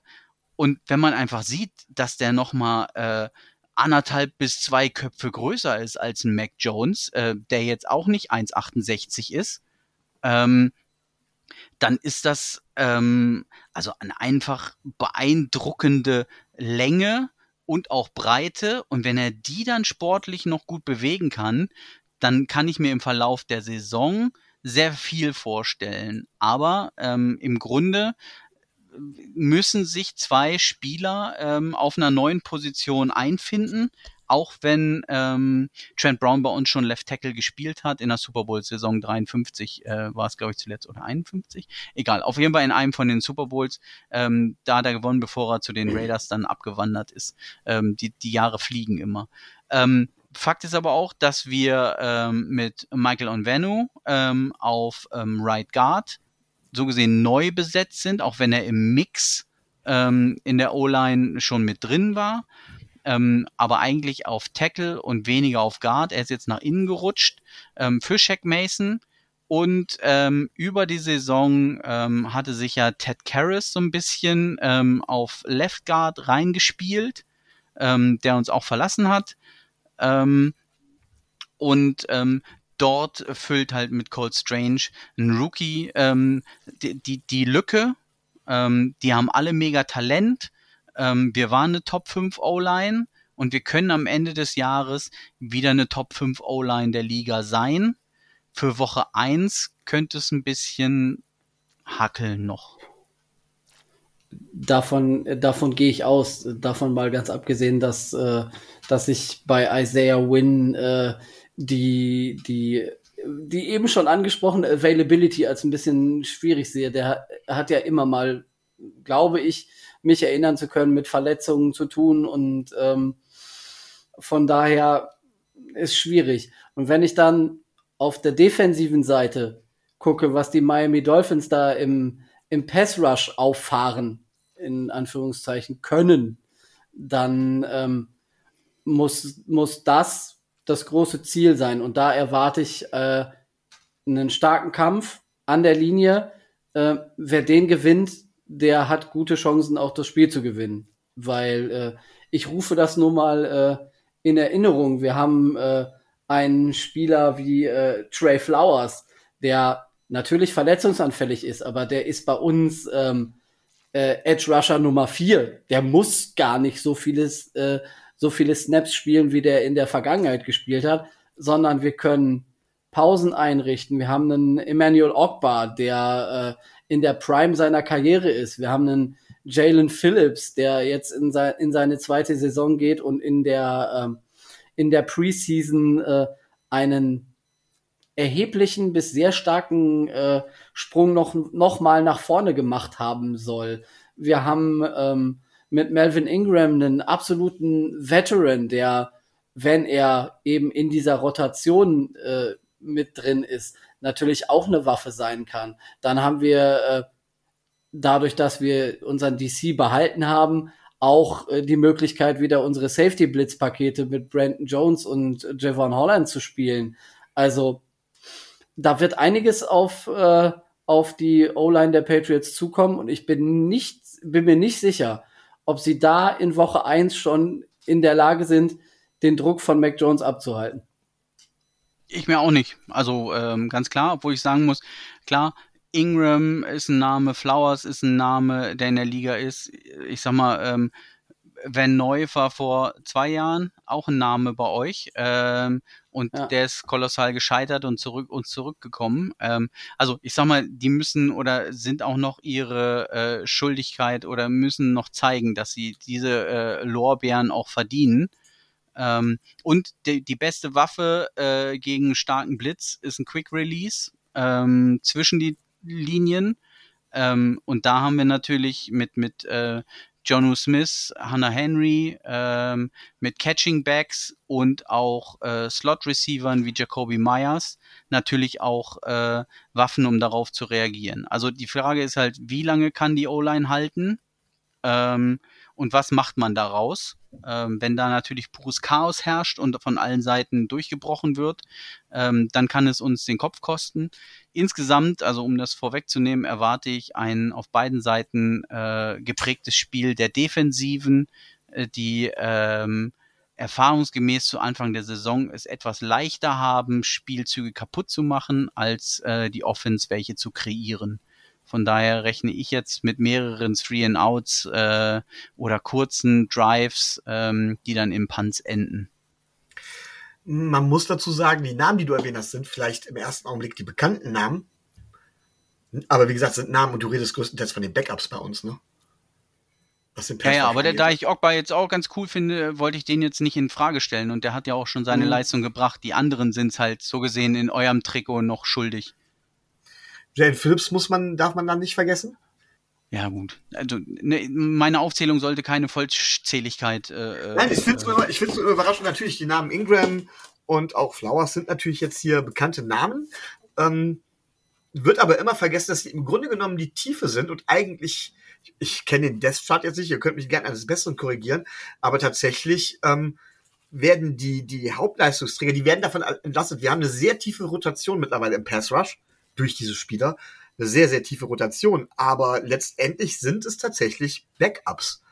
Und ähm, das zeigt schon, was für eine Qualität da gerade ist. Frank, bevor wir jetzt hier wirklich tatsächlich auf das Spiel kommen, das wir jetzt schon an vielen Ebenen immer wieder angerissen haben, ich glaube, da kommen wir auch nicht drum rum, muss ich dich halt noch nach dem Spieler fragen, nach der Verpflichtung. Meiner Meinung nach, und auch das, was ich gerne mal von Experten, Anführungszeichen Experten höre, ist natürlich immer, dass das Receiving Core bei euch doch schon einiges an Schwäche hat. Und dann habt ihr natürlich eure neuen Nummer 1 Receiver von uns bekommen. Devante Parker. Frage Nummer 1. Welchen Eindruck hat er bisher im Trainingscamp gemacht und hat er es geschafft, fit zu bleiben? Ähm, das lässt sich abschließend nicht hundertprozentig beurteilen. Ich würde mal sagen, äh, er war ähnlich aktiv äh, wie euer Tyreek Hill, der glaube ich zwei Catches für irgendwas in den 60 Yards hatte. Ähm, öfter oder oder äh, stärker wurde jetzt äh, Devante Parker auch nicht groß äh, äh, getargetet. Ähm, von daher bleibt es mehr oder weniger eine Wundertüte, äh, wenn ich das Training Camp verfolgt habe und die, die, die, die Trainings insgesamt, ähm, war es nicht so, dass er regelmäßig als, äh, äh, also regelmäßig geschont wurde oder sowas, sondern er war ähm, häufig bis fast immer ähm, dabei. Von daher schaut es ganz okay aus mit seiner Gesundheit. Ähm, ob er es dann bleiben kann über eine Saison, was ja bisher seine große Schwäche war, ähm, das kann nur die Zeit zeigen. Und ob er tatsächlich ähm, im Mix um WR1 ist und auch ein Kendrick Bourne, Nelson Aguilar ähm, ausstechen kann, das wird auch die Zeit zeigen. Ähm, vielleicht auch, ähm, also ich glaube, wir geben das zweitmeiste Geld der Liga äh, für Passempfänger aus. Ähm, also so viel zu, zu Receiving Core. Ähm, jetzt ist das natürlich ein bisschen geschönt durch Hunter Henry und Jonu Smith, ähm, die natürlich sehr, sehr gute Verträge haben und auch zu den Passempfängern zählen. Ne? Also insgesamt ähm, haben wir jetzt kein äh, ja, äh, äh, ähm, High-Class Receiving Core. Aber ähm, auch da, wir, wir haben schon Super Bowls gewonnen mit äh, ja, Lacrosse-Spielern und äh, Walmart-Cashiers. Ähm, von daher ähm, macht mich das jetzt irgendwie nicht nervös. Und freue mich über ähm, Devante Parker. Tobi, hast du noch Fragen an Frank? Ähm, da du einige oder einige der Fragen schon, äh, schon vorweggenommen hast, die ich stellen wollte, ähm, bin ich jetzt erstmal in der, äh, in der Hinsicht äh, wunschlos glücklich. Man könnte sozusagen befriedigt. Das nicht. Das bin ich erst, wenn, wenn wir Sonntag das Spiel gewonnen haben. So, Frank, dann wollen wir den Spiel jetzt mal umdrehen. Was möchtest du von uns wissen? Heieiei, jetzt bin ich natürlich äh, äh, völlig blank. Ne? Also ich, ich, ich, ich, ich bin ja als ich bin ja als Serviceangestellter hier, äh, um euch Input zu liefern. Ähm, und habe schon nicht. Ich, könnte sagen, ich muss euch da schon Rede und Antwort stehen. Das heißt, von einige Sachen weißt du ja schon von uns, aber es kann natürlich sein, dass du jetzt doch noch Sachen hast, die sich irgendwie ergeben haben. Ich und oder vielleicht eine andere Sicht der Dinge von Tobi bekommen möchtest. Ich wollte gerade sagen, ich korrigiere. Er weiß, da, er kennt deine Ansicht der Dinge. Ja, aber die ist doch maßgeblich. Hm. Ich habe ja auch noch was dazu zu sagen. Ich muss, ich musste ja damals sogar, äh, also es war schön, ich durfte eine Folge alleine aufnehmen, das hat mir keiner widersprochen, war super. oh Gott, oh Gott, das kann aber auch äh, schwierig sein. Ich sag mal ähm. so, es ist ein, es ist ein sehr stranges Gefühl. Ja. You're as cold as ice. Oh Gott. Äh, um, es, um es mit den Worten Obi-Wan Kenobis zu sagen, I have strange feelings about that. Sehr gut. Also, ähm, es würde mir natürlich jetzt leicht fallen, ähm, da wir im, im Gegenzug ähm, ähm, unseren äh, Crossover-Podcast äh, mit dem Doc aufgenommen haben, haben wir natürlich dementsprechend auch schon mal ein paar Fragen an ihn gestellt. Ähm, was mir jetzt ähm, interessieren würde, könnte, ist natürlich so ein bisschen äh, tatsächlich Tyreek Hill, ähm, wie eure Einschätzung wäre, dass er so wenig zeigen durfte, ähm, macht das eher nervös, weil das Einspielen auch in der Form nicht stattfinden konnte und ihr auch da mehr oder weniger eine kleine Baustelle noch habt? Oder war das Selbstbewusstsein so groß, dass man sagt, mehr als zwei Fänge brauchte es auch nicht in der Preseason, um äh, die ultimative ähm, Connection zwischen Tour und Hill herzustellen? Und vielleicht im Nachgang gleich drangehängt, ähm, muss Tour liefern diese Saison und war es ansonsten mit seiner Karriere bei den Finns? Oder hat er noch ein Jahr? falls es aus irgendwelchen Gründen, die ich nicht sehe und auch nicht wünsche, äh, nicht klappen sollte. Ähm, ich nehme mal, nehme mal den zweiten Teil der Frage als erstes. Äh, klares Ja. Tua hat äh, keine Ausreden mehr. Tua hat den bestmöglichen Supporting Cast, den die Miami Dolphins ihm, ihm geben konnten. Ähm, Tua hat ähm, drei bis fünf äh, Wide Receiver äh, mit Gesicki einen Tight End. Er hat äh, Receiving Backs, also er hat so viele äh, Anspielstationen alleine äh, der guten bis sehr guten bis Elite-Qualität im Roster, äh, dass er einfach liefern muss. Er hat mit ähm, Taron Armstead und Connor Williams zwei, äh, zwei O-Liner bekommen, die die, äh, die, die Line verbessern sollen.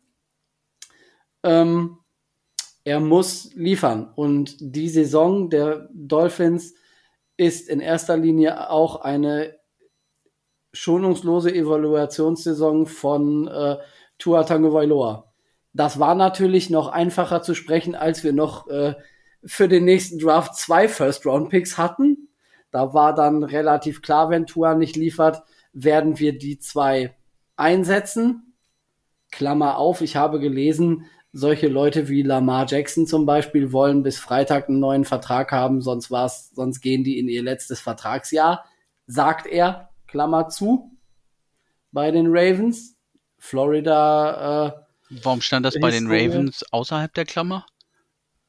Also rein äh, grammatikalisch? Ja. Nein, du brauchst nicht antworten. Mach bitte weiter. Naja, also ähm, du hast du hast ja auch vor einer halben Stunde schon mal die die äh, Gerüchte angesprochen mit Owner und so.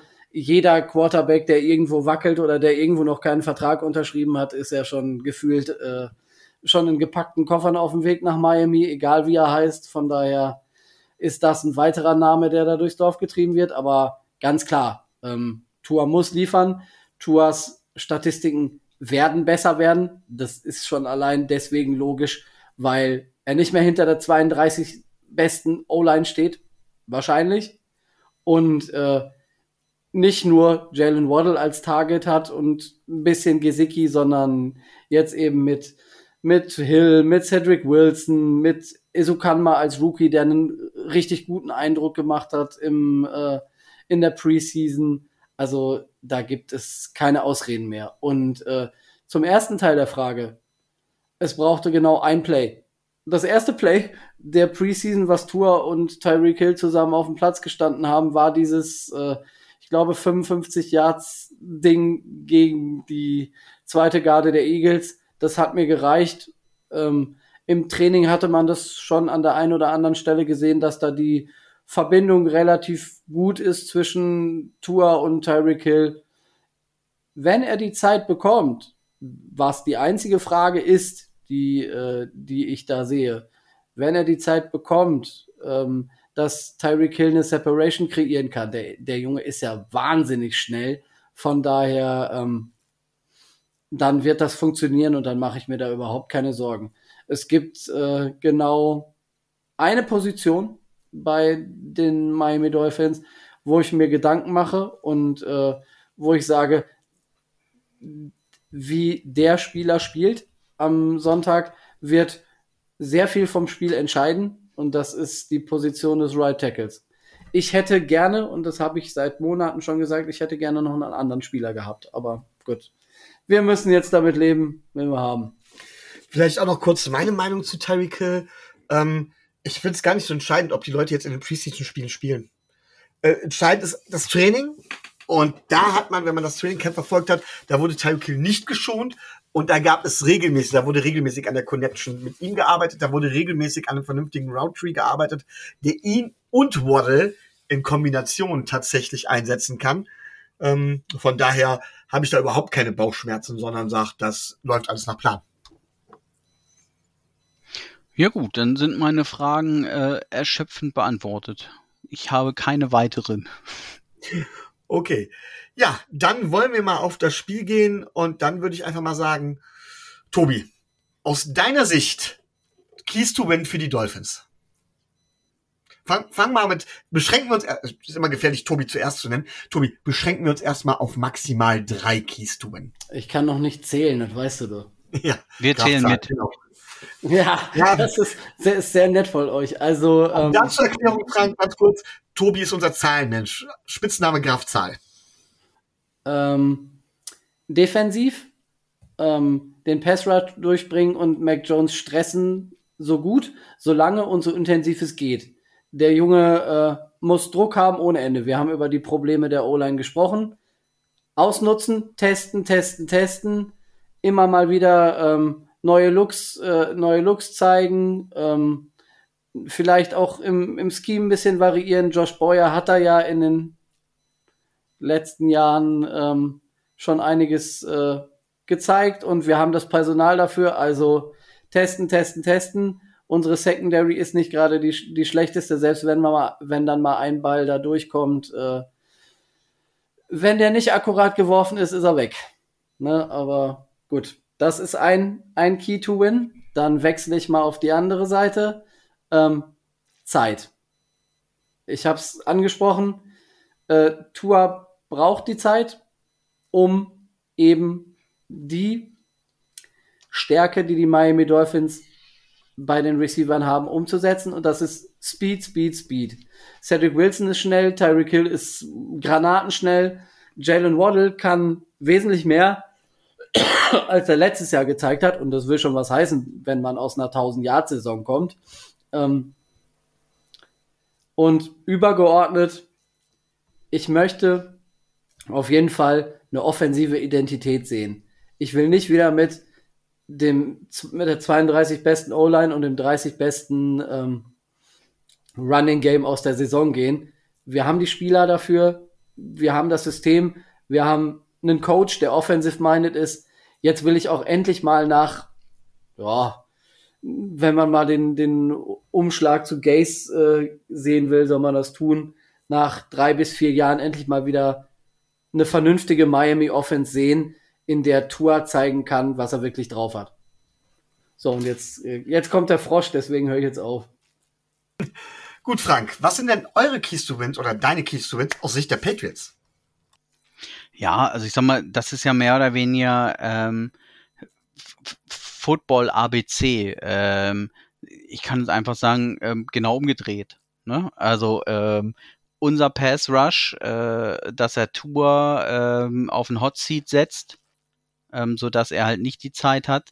Ich sag mal, von mir aus kann Tyreek Hill in vier Sekunden äh, jedes Mal in die Endzone laufen.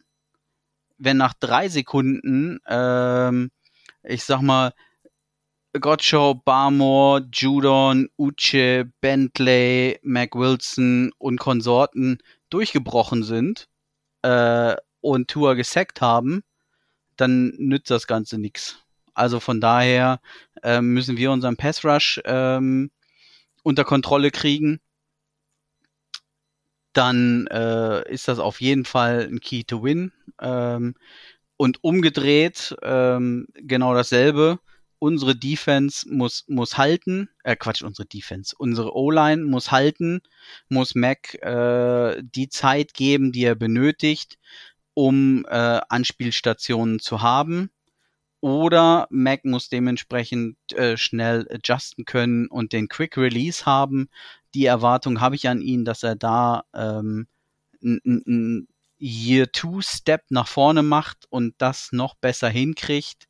Ähm, unsere Big Targets, wie gesagt, mit John Smith, mit Hunter Henry auf Tight End, ähm, mit unseren äh, Running Backs, die mehr oder weniger alle fangen können, ähm, aber auch blocken können. Wie gesagt, entweder die nötige Zeit verschaffen oder die nötige Lücke finden, um äh, trotzdem den Raumgewinn zu erzielen. Und dann ist es schon ganz einfach aufgebröselt, äh, äh, fertig. Ja gut, ich, ich würde gern noch ein bisschen konkreter tatsächlich bei mir werden. Ähm, bei mir dreht sich viel um das Coaching, was den Ketubin angeht. Und zwar, wir dürfen nicht vergessen, wir haben einen Rookie-Coach gegen einen oder gegen den erfahrensten Coach der NFL, gegen einen sehr ausgefuchsten Coach. Und da ist einfach die, Auf die Sache, keine wilden Dinger versuchen. Wir müssen Geduld haben. Das heißt zum Beispiel auch tatsächlich Panten. Meinetwegen nageln wir das Ding regelmäßig hinten an die 10-Yard-Linie, an die 15-Yard-Linie und geben Mac Jones ein langes Feld, weil dann kann unser Pass Rush wirklich arbeiten und dann wirklich Geduld haben. Nicht versuchen, das schnelle Play zu machen, nicht versuchen, die Überdinger zu machen. Selbst wenn die Ola nicht vernünftig hält, hat Jalen Waddle bewiesen, dass er auch mit einem Screen Pass äh, vernünftig Raumgewinn machen kann. Aber wir müssen das Spiel nicht im ersten Viertel entscheiden. Wir müssen das Spiel nicht im ersten Play entscheiden. Ich glaube, es wird eine zähe Angelegenheit. Du hast es richtig gesagt, Frank. Es wird eine defense-lastige Angelegenheit. Und deswegen wäre mir da wirklich die Geschichte relativ wichtig. Eine Sache, die eigentlich im modernen Football nicht mehr ganz so wichtig ist, aber ich habe es schon mal angedeutet, Field Possession. Lass uns das Field Possession Spiel gewinnen. Gucken wir, dass wir da ordentlich drankommen. Und dann können wir auch den Druck auf Mac Jones aufrechterhalten, beziehungsweise selbst unser Playbook dementsprechend öffnen. Wir müssen, wir müssen äh, euch, euch Patriots in die in, in Third Downs bringen, in Third Down Situationen. Ich glaube, dass wir letztendlich in der Offense tatsächlich eine höhere Qualität haben, auf fast allen Positionen. Das alleine macht es aber auch nicht aus. Man darf aber Folgendes nicht vergessen. Ich glaube, von den letzten fünf Spielen, die wir gehabt haben, haben wir vier gewonnen und von den letzten zehn Spielen haben wir sechs gewonnen. Und von den All-Time-Spielen liegen wir, glaube ich, auch drei oder vier vorne, ne? Äh, da, ich bin nicht so der All-Time-Typ, ähm, aber äh, die aktuellen Statistiken, also äh, anders, äh, in, in, in der modernen äh, äh, Patriots Dynasty ähm, haben wir gegen niemanden so gerne verloren wie gegen die Dolphins. Also von daher. Angstgegner, ne? Ja, ja, ja. Also ähm, man muss dazu sagen, dass auch ein paar äh, Spiele dabei sind, äh, ich sag mal so Rückspiel, ähm, damals Woche 17, also Spiel 16, äh, wo man schon Starter geschont hat für die Playoffs. Äh, da gab es ein paar böse Niederlagen spät in Miami. Ähm, aber wir verlieren sehr gerne früh in Miami, ähm, weil ihr euch die weißen Auswärtstrikots wählt und wir äh, in unserem dunkelblau doppelt schwitzen äh, in der ähm, Spätsommersonne äh, Floridas. Ähm, da vielleicht ein Fun Fact, den ich, den ich auch äh, bei uns im äh, Podcast gesagt habe. Ähm, die Regel ist, dass äh, wir am Freitag nach Miami fliegen, am Samstag ein bisschen trainieren und am Sonntag spielen. Wir haben es anders gemacht. Wir sind Dienstag geflogen, also gestern, um die ganze Woche in Miami zu trainieren und uns an die klimatischen Bedingungen besser zu gewöhnen, als einfach nur aus dem klimatisierten Flieger zu steigen und sagen, boah, hier ist aber warm und schwül. Ähm, von daher ist das so ein bisschen, also das Wetter ist ein Faktor. Damit kommen wir in der Regel nicht gut klar. Ähm, in der Hoffnung, dass wir diesen Faktor ausgleichen können mit der längeren Vorbereitung vor Ort.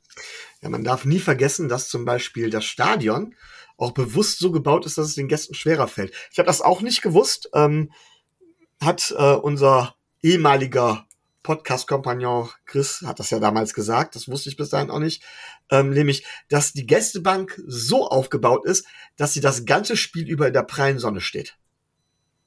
Ja. Kein Schatten. Ganz bewusst so. Naja, wie gesagt, wir haben oft genug, haben wir auch gesplittet.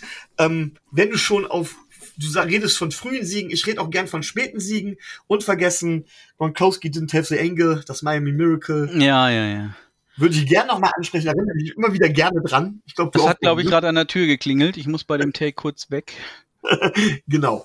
Das, Ähm. äh, das Lustige an der Geschichte ist ja, dass der Einzige, der an diesem, äh, der an diesem Play beteiligt äh, war, aus Miami-Sicht jetzt bei äh, New England sp spielt. Ja, Parker hat den Block gesetzt, ne? Und der hat einen, äh, Ziemlich ja, ich glaube, er hat auch einen, äh, ähm, ich glaube, der hat auch einen Lateral, äh, Lateral gemacht. Ich glaube sogar den entscheidenden zu Kenyon Drake damals. Ja, das kann gut sein. Ich weiß es schon Ja, gar ich, nicht mehr. ich, ich habe mir damals tatsächlich dieses T-Shirt gekauft. Es befindet sich aber derzeit, äh, ich glaube, es befindet sich noch in Würzburg. Ich bin mir nicht ganz sicher. Ich verteile die äh, Sachen immer so quer über die Republik. Quer über die Republik. Ja gut, du bist halt, ne? Ja, und äh, wie, wie du das als Zahlenmensch natürlich von mir erwartest, äh, der, der Regular Season Record äh, von äh, Miami gegen New- England ist 58 zu 52. Ja. Das sagt doch ganz eindeutig, wo es lang geht. Ja, Tobi, ich habe ja gesagt, ich würde würd gerne mal was Neues ausprobieren. Ähm, zwei verschiedene Dinge, die wir sogar neu machen würden. Und normalerweise würde Rico die Ehre gebühren, neue Dinge, die wir im Podcast probieren, einzuführen. Jetzt mache ich das einfach mal. Kann sein, dass wir das nächste Woche schon wieder sein lassen. Aber die erste Frage wäre, Tobi, ein Spieler, auf den es bei uns besonders ankommt, aus unserer Sicht, aus der aus der Warte der Offense und ein Spieler aus der Warte der Defense. Welche Spieler hast du da und warum? Austin Jackson. Offense, ja, gut. Off, äh, offensiv Austin Jackson. Ähm, Frank hat die, die Pass-Rusher der, ähm, der Patriots ähm, angesprochen. Natürlich werden die Terran Armstead äh, auf der linken Seite testen. Aber Terran Armstead ist fit. Terran Armstead ist äh, sehr gut drauf, wie man, wie man so hört. Also da sehe ich wenig Chancen, dass da über die Seite viel geht. Auf der anderen Seite steht Austin Jackson. Was der dann für einen Schritt gemacht hat und ob der überhaupt einen Schritt gemacht hat, weiß man nicht. Äh, er gehörte letztes Jahr zu einem der äh, schlechtesten im, im Pass-Blocking. Von daher, gerade Matthew Judon oder so, die werden ihn testen, bis aufs Blut. Und dann werden wir sehen, inwieweit äh, er in der Lage ist, da dieser, äh, dieser Welle, die da auf ihn zukommt, äh, Herr zu werden und äh, dem Stand zu halten. Und ich denke, dass da wird sich relativ viel ähm, entscheiden, weil, wie wir das eben schon gesagt haben, das bedingt es, wenn wir die, wenn Tua die Zeit nicht hat, haben wir die tiefen, die tiefen äh, Bälle nicht als Element, dann hilft uns der ganze Speed nicht und dann äh, sind wir wieder da, wo wir vor der Saison schon waren und äh, wovon wir eigentlich weg wollten. Und dann wird's äh, schwierig. Und ähm, auf der anderen Seite ähm, erwarte ich äh, relativ, äh, relativ viel von äh, Jalen Phillips. Wie gesagt, äh, alle schwärmen, alle sagen, Gott, was der für Sprünge gemacht hat, der ist ein dominanter äh, Edge Rusher, der kann Double Digits äh, dieses Jahr auflegen, der wird, der kann, der soll und ja, dann soll er mal zeigen und soll er mal Mac Jones äh, guten Tag sagen. Okay, dann muss ich ja jetzt tatsächlich andere Spieler nehmen. Äh, tatsächlich hätte offensiv bei mir auch Terran Armstead relativ weit oben gestanden. Ähm, Jalen Phillips wäre auch meine erste Wahl tatsächlich in der Defensive gewesen. Ich will mit der Defensive anfangen. Ähm, Habe ich auch lang überlegt, ob ich äh, Nick Needham zum Beispiel nehmen soll, der aber leicht angeschlagen sein wird. Ähm, ich glaube tatsächlich, ähm, dass wir da einen anderen Spieler haben, der tatsächlich so ein bisschen eine Hybridrolle mit ausführen muss und der einen Schritt nach vorne machen muss. Und das ist für mich Brandon Jones, unser Safety, der sowohl in seiner Rolle als Blitzer, als auch als Runstopper, als auch in Coverage, glaube ich, eine relativ zentrale Rolle in unserer Defense spielen wird. Offensiv, wie gesagt, komme ich auch nicht an der O-Line vorbei. Ich hätte ursprünglich an Terran Armstead gedacht, gehe aber weiter und sage tatsächlich, dass wir da Connor Williams nehmen, ähm, der ja voraussichtlich Center spielen wird. Da gehe ich nach wie vor von aus. Und dementsprechend Dreh- und Angelpunkt sein wird, um nicht nur Tour zu beschützen, sondern auch die Line zu dirigieren, Stabilität zu geben, auch den jüngeren Spielern und ähm, dementsprechend auch das Laufspiel ankurbeln zu können. Frank, was sind da deine Spieler aus Sicht der Patriots, die wichtig sind für den Sieg? Ja, also das Offensichtliche lasse ich mal weg. Also ich sag mal, das ist ja immer dieses, dass in keinem Mannschaftssport es so auf einen Spieler ankommt, ähm, wie auf den Quarterback beim Football. Von daher, äh, wenn du schlechtes Quarterback-Spiel hast, ähm, kannst du mehr oder weniger kaum ein Spiel gewinnen. Es gibt bestimmt äh, eine Ausnahme, ähm, aber ähm, Wollte gerade sagen, Das frag mal die Jaguars mit Blake Bortles. Ja, ja, gut. Ne, also von daher lasse ich mal ähm, Mac weg ähm, und ähm, gehe auf ähm, Jono Smith. Ähm, das ist dann auch so ein, so, so ein Wunsch an die Patriots Offense. Ich habe schon gesagt, die Two Double Tight End Offense ähm, haben wir kaum gezeigt ähm, im letzten Jahr. Wir haben sie im Training nicht so viel gesehen, ähm, aber wir bezahlen Jono Smith ähm, zu viel Geld, als dass er einfach als Tight End 2 auf der Bank rumgammelt, sondern ich wünsche mir, ähm, dass wir so gesehen unsere O-Line nach links und rechts verlängern, jeweils mit einem Tight End, die in erster Linie blocken ähm, und dann dementsprechend auch für die kurzen Pässe zur Verfügung stehen, falls äh, der Druck zu groß wurde. Ähm, das ist aus meiner Sicht unheimlich schwer zu verteidigen. Ähm, und da kannst du den besten Pass Rush der Welt haben. Wenn ähm, dann die Titans so gesehen ihre Blocking-Position aufgeben und einfach nur sich ähm, ja, zwei, drei Yards nach vorne fallen lassen und der Blitzer halt an ihnen vorbei ist, sind sie in der Regel Mutterseelen allein und brauchen halt, also ist der nächste Spieler vier, fünf Schritte entfernt, was reicht, um ich sag mal, drei bis fünf Yards äh, an Raumgewinn rauszuholen. Und wenn dieses Spiel funktioniert, und da sehe ich halt, wie gesagt, Jono Smith in, in, in der, ja, nicht in der Bringschuld, weil er muss auch so angespielt werden, das wurde er nicht. Ähm, wenn sie ihn in der Offense so einsetzen, ähm, kann das der Faktor sein, aus meiner Sicht. Und umgedreht aus der Defense würde ich von einem Spieler ein Stück weit weggehen und es auf eine Position machen, also Strong Safety. Ähm, auch da hat sich das Spiel ja ein bisschen verändert, dass man nicht klassisch mit zwei Safeties spielt und dann ist gut, sondern ähm, dass häufig ähm, mehr oder weniger anstatt drei Linebacker nur noch zwei Linebacker spielen und dann so ein Hybrid als Strong Safety äh, Double ähm, auf dem Feld steht. Und da geht's dann um Kyle Duggar, Adrian Phillips, Jabril Peppers, ähm, die immer wieder neue Looks kreieren können ähm, und so gesehen eure Offense auch ähm, ähm, Dinge zeigen, die sie vielleicht so noch nicht gesehen hat in der Saison und damit ähm, eine gewisse Dominanz, so ein Hybrid aus der Front Seven und der Secondary zu bilden, dass man nie genau weiß, was man äh, zu sehen bekommt. Das wären für mich so ähm, zwei Dinge, äh, die aus unserer Sicht herausstechen könnten. Ja, ich muss ganz klar sagen, wenn es mir um, und das werde ich euch gleich auch fragen, wenn es mir um Spieler geht, auf den ich besonderes Augenmerk legen würde beim Gegner, wo ich quasi, ja, ich will nicht sagen Angst vor habe, aber wo ich sage, okay, der kann uns richtig wehtun, ist es, sage ich mal ganz klar, bei euch Matt Jadun. Oder Judan, Judan heißt er. Ich weiß Judon. gar nicht. Judan, Judan wird ja auch ausgesprochen. Ja, ja. Ja, ich habe zu viel Doctor Who geguckt, da gibt's die Jaduns, deswegen genauso geschrieben. Gut, Tobi, gäbe es einen Spieler bei den Patriots, wo du sagst, ja, da hast du so ein bisschen Angst vor oder das ist der Spieler, der deiner Meinung nach uns wehtut? Äh, In Anbetracht der Tatsache, dass wir so, solche Spieler häufig, äh, solche Spiele gegen ehemalige Spieler häufiger mal haben, Devante Parker. Also ich kann mich noch an das erste Spiel von äh, von Landry gegen Miami erinnern. Das war schon sehr, sehr schmerzhaft und ich befürchte, dass Devante Parker mit seiner Stärke bei den Contested Catches auch äh, den Dolphins wird wehtun können. Und da habe ich, äh, das möchte ich halt nicht.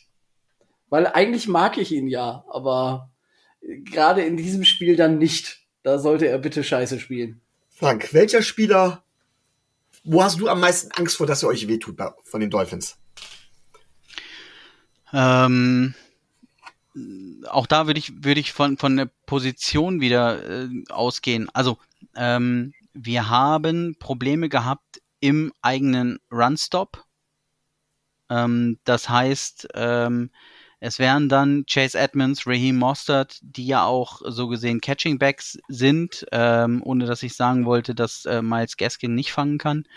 Ähm, und dann in Verbindung, weil es ja immer so ein, so ein, so ein, verlängerter Catching Back ist, ähm, Tidance, Mike Gesicki. Also die, die Gruppe, ähnlich wie ich es auf der anderen Seite gesagt habe, was unser Schlüssel zum Erfolg sein kann, diese kurzen Pässe, wenn der Pass Rush ähm, nicht aufzuhalten ist, ähm, habt ihr im Gegenzug aber auch die, die Fähigkeit in den Kader geholt, ähm, das andersrum zu zeigen ich glaube vom, vom reinen Aufbau, und damit meine ich nicht, dass Tyreek Hill so, so gut oder so schlecht ist wie Nelson Aguilar, ne? Also da ist Tyreek Hill schon mal nochmal eine Nummer besser.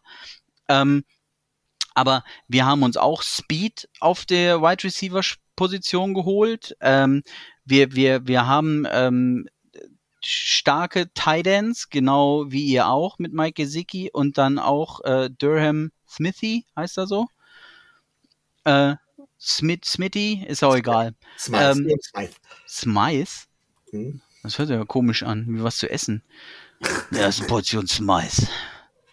Egal. Ähm, finde ich, ist das immer so ein, also wirklich, ich finde, dass gerade unsere beiden Offenses ähm, fast eins zu eins austauschbar sind von der Art und Weise, wie man nach vorne kommen will, von den Möglichkeiten, die man hat. Also ihr habt auch nicht mehr diesen, diesen RB1, der versagt und dann ähm, ähm, verletzt ist. Ähm, ihr habt ähm, ein, ein Three, Four-Headed Monster, die ähm, divers eingesetzt werden können. Ihr habt die Möglichkeit, ähm, mit euren Tidans zusätzlich zu blocken, aber auch als Passempfänger. Ähm, ihr habt gute Receiver, ähm, die schnell sich frei machen können. Ähm, das sind alles ähnliche Voraussetzungen. Von daher ist es wirklich eine Frage von Nuancen, glaube ich, ähm, die dieses Spiel in die eine oder andere Richtung kippen lassen können. Okay. Also ich muss dich tatsächlich, ich glaube fast, ich muss dich ein bisschen beruhigen. Mike Gesicki ist, glaube ich, nicht der Spieler mehr in dem System. Oder sehe ich das falsch, Tobi? Man weiß es nicht, aber ähm, wenn der auf dem Platz, äh, wenn der auf dem Platz steht, dann ist relativ klar, dass, äh, dass er nur als äh, Receiving Tight auf dem Platz steht und äh, seine Blocking-Fähigkeiten beziehungsweise Nicht-Fähigkeiten sind ja hinreichend schon äh, von uns äh, thematisiert und diskutiert worden. Klar, äh, er hat den Patriots in der Vergangenheit in äh, gerade auch in den letzten Spielen immer mal wieder äh, sehr wehgetan. Kann er auch wieder machen. Ähm, er ist ein stärkerer äh, Fänger als äh, Durham Smitey, aber, oder Durham Smythe, wie auch immer. Äh, aber ich gehe davon aus, dass er das äh, punktuell und situativ äh, tun wird. Ich würde ihn jetzt nicht über die gesamte Saison als äh, Nummer eins sehen, aber gerade in so Spielen gegen zum Beispiel die äh, Patriots, da hat Frank deren, äh, deren Schwäche angekündigt oder auch äh, schon deutlich gemacht. Da rechne ich eigentlich damit, dass er stärker gesucht wird, als er das sonst, tu- äh, als er das sonst wird. Gut. Habt ihr noch Anmerkungen oder Fragen? Also ich könnte höchstens noch eine Anmerkung ähm, zu, zu unseren Cornerbacks geben. Ähm, also das haben wir mehr oder weniger kaum thematisiert. Ähm, da ist ja ganz interessant, ähm, in unseren Death Chart vor der Saison ähm, würde ich mal sagen, ähm, dass die, die Top 3 Corner Malcolm Butler, Joe Joan Williams und Terrence Mitchell waren. Keiner davon ist im Roster. Ähm, da haben sich ähm, die Jonases äh, Bande ähm, schwer durchgesetzt. Ähm, mit Ach so, das ist euer Death Chart. Ich wollte gerade sagen, was sind denn das alles für komische Namen? Die ich überhaupt nicht. Brandon Jones, Byron, Brandon Jones, Byron Jones, das sind bei uns. Ja, ja, ja, nee, nee, nee, ich war gerade so bei den. Safety. Ich sag, hä, wo stehen denn hier die Corner? Dabei war ich bei euch noch. Also, ähm, in, in der Zusammenfassung, also Jonathan Jones, Marcus Jones, Jack Jones äh, sind jetzt mit ähm, Jalen Mills zusammen äh, unsere Top 4 Corner. Ähm, Das Einzige, was man sich damit, glaube ich, verspricht, ist, dass bei allen Jones hinten drauf steht, um den Gegner zu verwirren, dass man nicht weiß, wer jetzt wo ist und, und wem man da eigentlich als Spieler hat. Weil der eine ist schnell, der andere äh, ist, ist, ist, ist physischer. Ähm, muss man gucken, wie sich das entwickelt. Ähm, ganz kurz, also Joe John Williams, ähm, grottenschlechte äh, Offseason ähm, mit ähm, einer Season-Ending-Verletzung nachdem er im letzten Jahr schon komplett raus war. Also der, der hatte sich nie davon richtig erholt. Ähm, Malcolm Butler, und das habe ich ja schon gesagt, mit diesen ähm, Aktionen, oder haben wir es überhaupt gesagt, ähm, da, dass man die, die äh, Leute abfindet von Season Ending IR, dass sie nochmal woanders ähm, unterkommen. Ähm, dieses Spiel hat man ja mit Malcolm Butler gemacht. Dass man ihn nach einer etwas leichteren Verletzung, ähm, die auf jeden Fall nicht über die ganze Saison dauern würde, ähm, vorm 53er Kader auf IR gesetzt hat, damit seine Saison beendet hat ähm, und ihn damit gezwungen hat, auf die Patriots zuzukommen und um Vertragsauflösung zu bitten. Das war ein Zweijahresvertrag, ähm, der ihm äh, insgesamt fünf Millionen wert war. Jetzt wurde er für sechs Spiele abgefunden, ist dann noch drei Spiele gesperrt. Ähm, also wegen dieser Abfindung von IR ähm, und kann dann ab Woche 10 oder 11 ähm, bei einem anderen Verein oder sogar den Patriots ähm, neu unterschreiben, ähm, ist aber auch raus. Und Terence Mitchell war mein Tipp auf den CB1, ähm, hat es nicht in den 53er Kader geschafft und ähm, ist aktuell bei uns im Practice Squad. Von daher, das ist eine pure, reine Wundertüte. Ähm, da hätte ich eine Frage tatsächlich, und zwar nur eine. Wie schnell sind die denn? Ähm, sehr schnell. Und das ist, glaube ich, auch das Ziel von den, von den Spielertypen. Ähm, waren Terence Mitchell und Malcolm Butler eher physischer, Joe John Williams eher auch groß gewachsen, ähm, etwas weniger wendig. Ähm, und ähm, wir haben da jetzt dieses Speedstar äh, mehr oder weniger ähm, in der Secondary. Auch da habe ich bei uns im, im Podcast den, den, den lustigen Witz gebracht. Ähm, von Fitzy heißt er. Ähm, das ist so ein, so ein, so ein Patriots äh, äh, Reporter, also Jux-Reporter mehr oder weniger, ähm, äh, der gesagt hat, ja, meine Fresse, wir haben jetzt ja ähm, keinen Corner mehr, der über sechs äh, Fuß groß ist. Ähm, auf Deutschland angewendet, die dürften im Europapark ja noch nicht mal äh, jede Achterbahn fahren, wegen Größenbeschränkungen. Dafür sind sie aber auch dementsprechend wendig und schnell und sie sollen ihre Aufgabe erfüllen, um an Tyreek Hill und an Waddle, äh, Wilson und Co. dran zu bleiben. Von der Wendigkeit, von der Quickness, äh, vom Endspeed haben Sie ähm, die Voraussetzungen dazu? Das ist meine Frage beantwortet und äh, es unterstreicht, es unterstreicht meine Erwartung, dass, äh, dass Mike Gesicki gegen äh, Spieler, die vielleicht 10 bis 20 Zentimeter kleiner sind als er, vielleicht den einen oder anderen Catch hinbekommen könnte. Gut, aber die Position wäre dann ja eher dem Strong Safety und, und nicht dem äh, Cornerbacks überlassen und damit ist Kyle Duggar und Adrian Phillips und Jabril Peppers äh, sind da doch ein bisschen physischer unterwegs, dass sie auch gegen ähm, Titans halten könnten. Gut, ich würde sagen, das ist eine gute Überleitung, Entwicklung. Kommen wir zum letzten Programmpunkt. Letzte Saison haben wir immer wirklich die genauen Ergebnisse der Spiele getippt. Und äh, wir hatten dann mal gesprochen und hatten gesagt, naja, so wirklich Sinn macht das nicht. Das ist ja mehr eine Glückstüte als sonst was. Stattdessen machen wir es jetzt folgendermaßen. Ähm, bei dem Spiel sind jetzt die Dolphins mit dreieinhalb Punkten Favorit. Und wir werden jetzt einfach nur sagen, was wir glauben, wie das Spiel ausgeht, und zwar mit welchem Punktunterschied. Nicht die, den genauen Score, sondern wirklich mit welchem Punktunterschied. Du willst also, du willst also sagen, um das hier nochmal festzuhalten, weil Rico ja nicht da ist, ne? Dass von den, von den 17 fundierten und in, in minutiöser Kleinarbeit herausgearbeiteten äh, Tipps, die wir, die, die wir dir im letzten Jahr abgegeben haben, dass das alles scheiße war? Das hast du jetzt quasi gesagt, dass die Arbeit, die wir uns da letztes Jahr investiert haben, weil du das so wolltest, völlig für die Katz war. Weil ich das so wollte. Das Du- hättest du auch mal vorher sagen können. Du, miss, du missverstehst da etwas. Äh, hatten wir aber in der Offseason drüber gesprochen. Ich weiß gar nicht, ob du dich noch dran erinnerst. Nö. Na klar. Hatten wir drüber gesprochen, von wegen, dass wir doch lieber aufgehen mit Punkten. Und deswegen fange ich einfach mal an. Ich glaube tatsächlich, dass die Dolphins gewinnen. Und zwar mit sechs Punkten Vorsprung. Tobi, was ist Ja. deine Meinung? Dolphins mit zwei, Game-Winning Field Goal Jason Sanders. Okay. Mit ablaufender Uhr. Frank, Ja, also äh, ähm, geh mit dem Trend, würde ich sagen. Wenn, wenn, wenn ähm, man euch äh, dreieinhalb Punkte vorne sieht, dann sehe ich die Patriots drei Punkte vorne. Ähm, und falls ihr euch noch umentscheidet und auf genaue Ergebnisse umstellt, 2017 äh, habe ich bei uns getippt.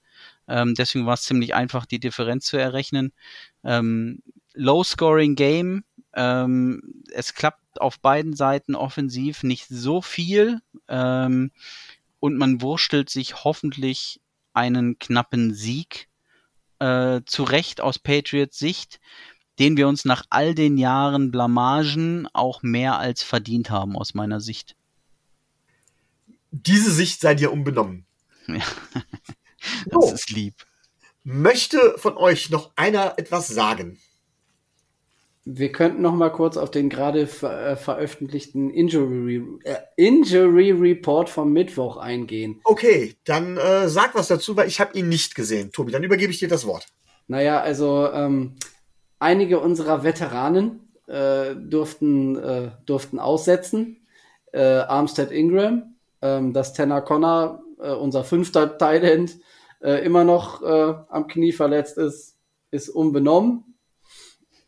Aber ähm, solche Spieler wie Chase Edmonds, Miles Gaskins, Salvan Ahmed, ähm, Needham und vor allen Dingen auch Jalen Waddle haben alle mehr oder weniger am Training teilgenommen. Also es hat keiner nicht trainiert von den äh, von den Protagonisten. von gestern. Ja. Also sie waren alle äh, in Limited Participation dabei. Ähm, Mike McDaniel hat gesagt, dass er sehr, sehr, sehr, sehr mit, ich glaube, vier oder fünf sehr äh, stark davon ausgeht, dass Jalen Waddle spielen kann. Ähm, Nick Needham wird spielen können, Alec Ingold wird spielen können. Also zum ersten Mal volle Kapelle, wahrscheinlich am Sonntag im Heimspiel gegen die Patriots. Und auf der anderen Seite, Äh, ich habe gelesen, dass bei euch drei Spieler lediglich limited waren. Ähm, das müsste ich äh, aber noch, äh, noch mal aufrufen. Das habe ich ehrlich gesagt. Äh, da, da erzählt nicht so er, dass er die Namen jetzt vorliegen hat und dann ist es nur einseitig betrachtet. Ich bin Ja, enttäuscht. sind- also ich kann die- die Zeit überbrücken, ähm, ohne dass ich es irgendwie vor mir habe. Also äh, wer, wer auf jeden Fall fraglich ist für das Spiel ist ähm, Isaiah Wynn ähm, und äh, Ty Montgomery. Von daher wäre interessant, ob die weiterhin draufstehen und dann wer der dritte Name ist. Äh, ja, ste äh, sie stehen auf jeden Fall drauf. Das habe ich noch im, im Hinterkopf. Ich hatte das eben kurz mal gesehen. Was interessieren mich die Patriots? In einem Crossover-Podcast. Ja, Mit der Ankündigung, dass man sie jetzt vorliegen hat. äh, Die Die- Injury Reports. den Injury Report der Miami Dolphins natürlich. Ach so. Ja, ja. Jacoby Myers hat's am Knie, Ja, der stand auch schon drauf. aber die haben auch alle Limited, äh, äh, Limited Practice stehen. Wie Genau, du also- sagtest, wie du sagtest, Jacoby Myers, Ty Montgomery und Isaiah Wynn.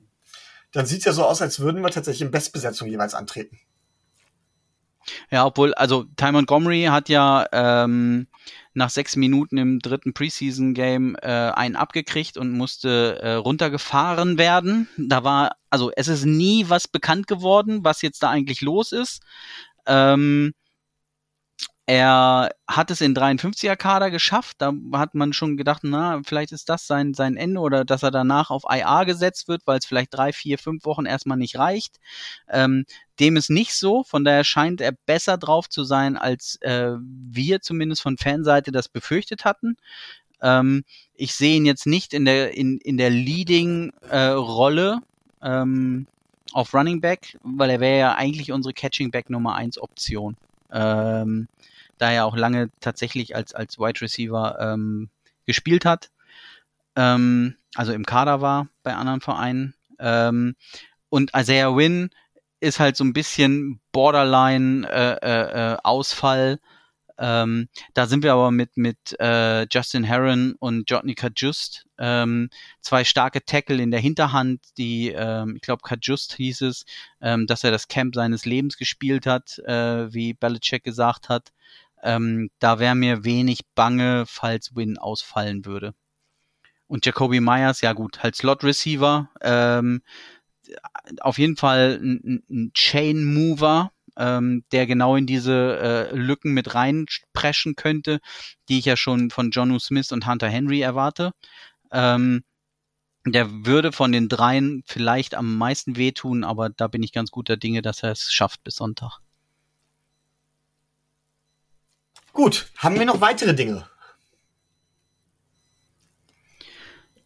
Also ich könnte noch zwei Stunden, aber ich glaube, es wird langsam lang. Dann, dann, dann, wird es, dann wird es schwer, die Folge rechtzeitig zu schneiden. Dann würde ich sagen, dann mache ich jetzt den Deckel drauf. Ja, liebe Leute, das war der Dolphins Drive. Leider ohne Rico. Ich, wir hoffen, dass er nächste Woche wieder mit dabei ist. Und wenn ihr den Dolphins Drive cool fandet, könnt ihr den natürlich auch unterstützen. Sowohl monetär über Patreon, das geht, ich glaube, Rico sagt jetzt immer schon ab einem Liter Sprit, also knapp zwei Euro ist das möglich ähm, als auch non-monetär über Likes, über, bei YouTube, über Kommentare, indem ihr die ganzen Sachen teilt. Wir freuen uns über jede Unterstützung. Wir sind dafür sehr dankbar. Bedanken uns fürs Zuhören und sagen, naja, noch nicht ganz Fins ab, denn zuerst auch nochmal vielen Dank an Frank. Sei uns nicht böse. Für die nächste Woche oder fürs Wochenende wünsche ich dir natürlich viel, viel Pech. Und jetzt aber tatsächlich Fins ab und bis dann.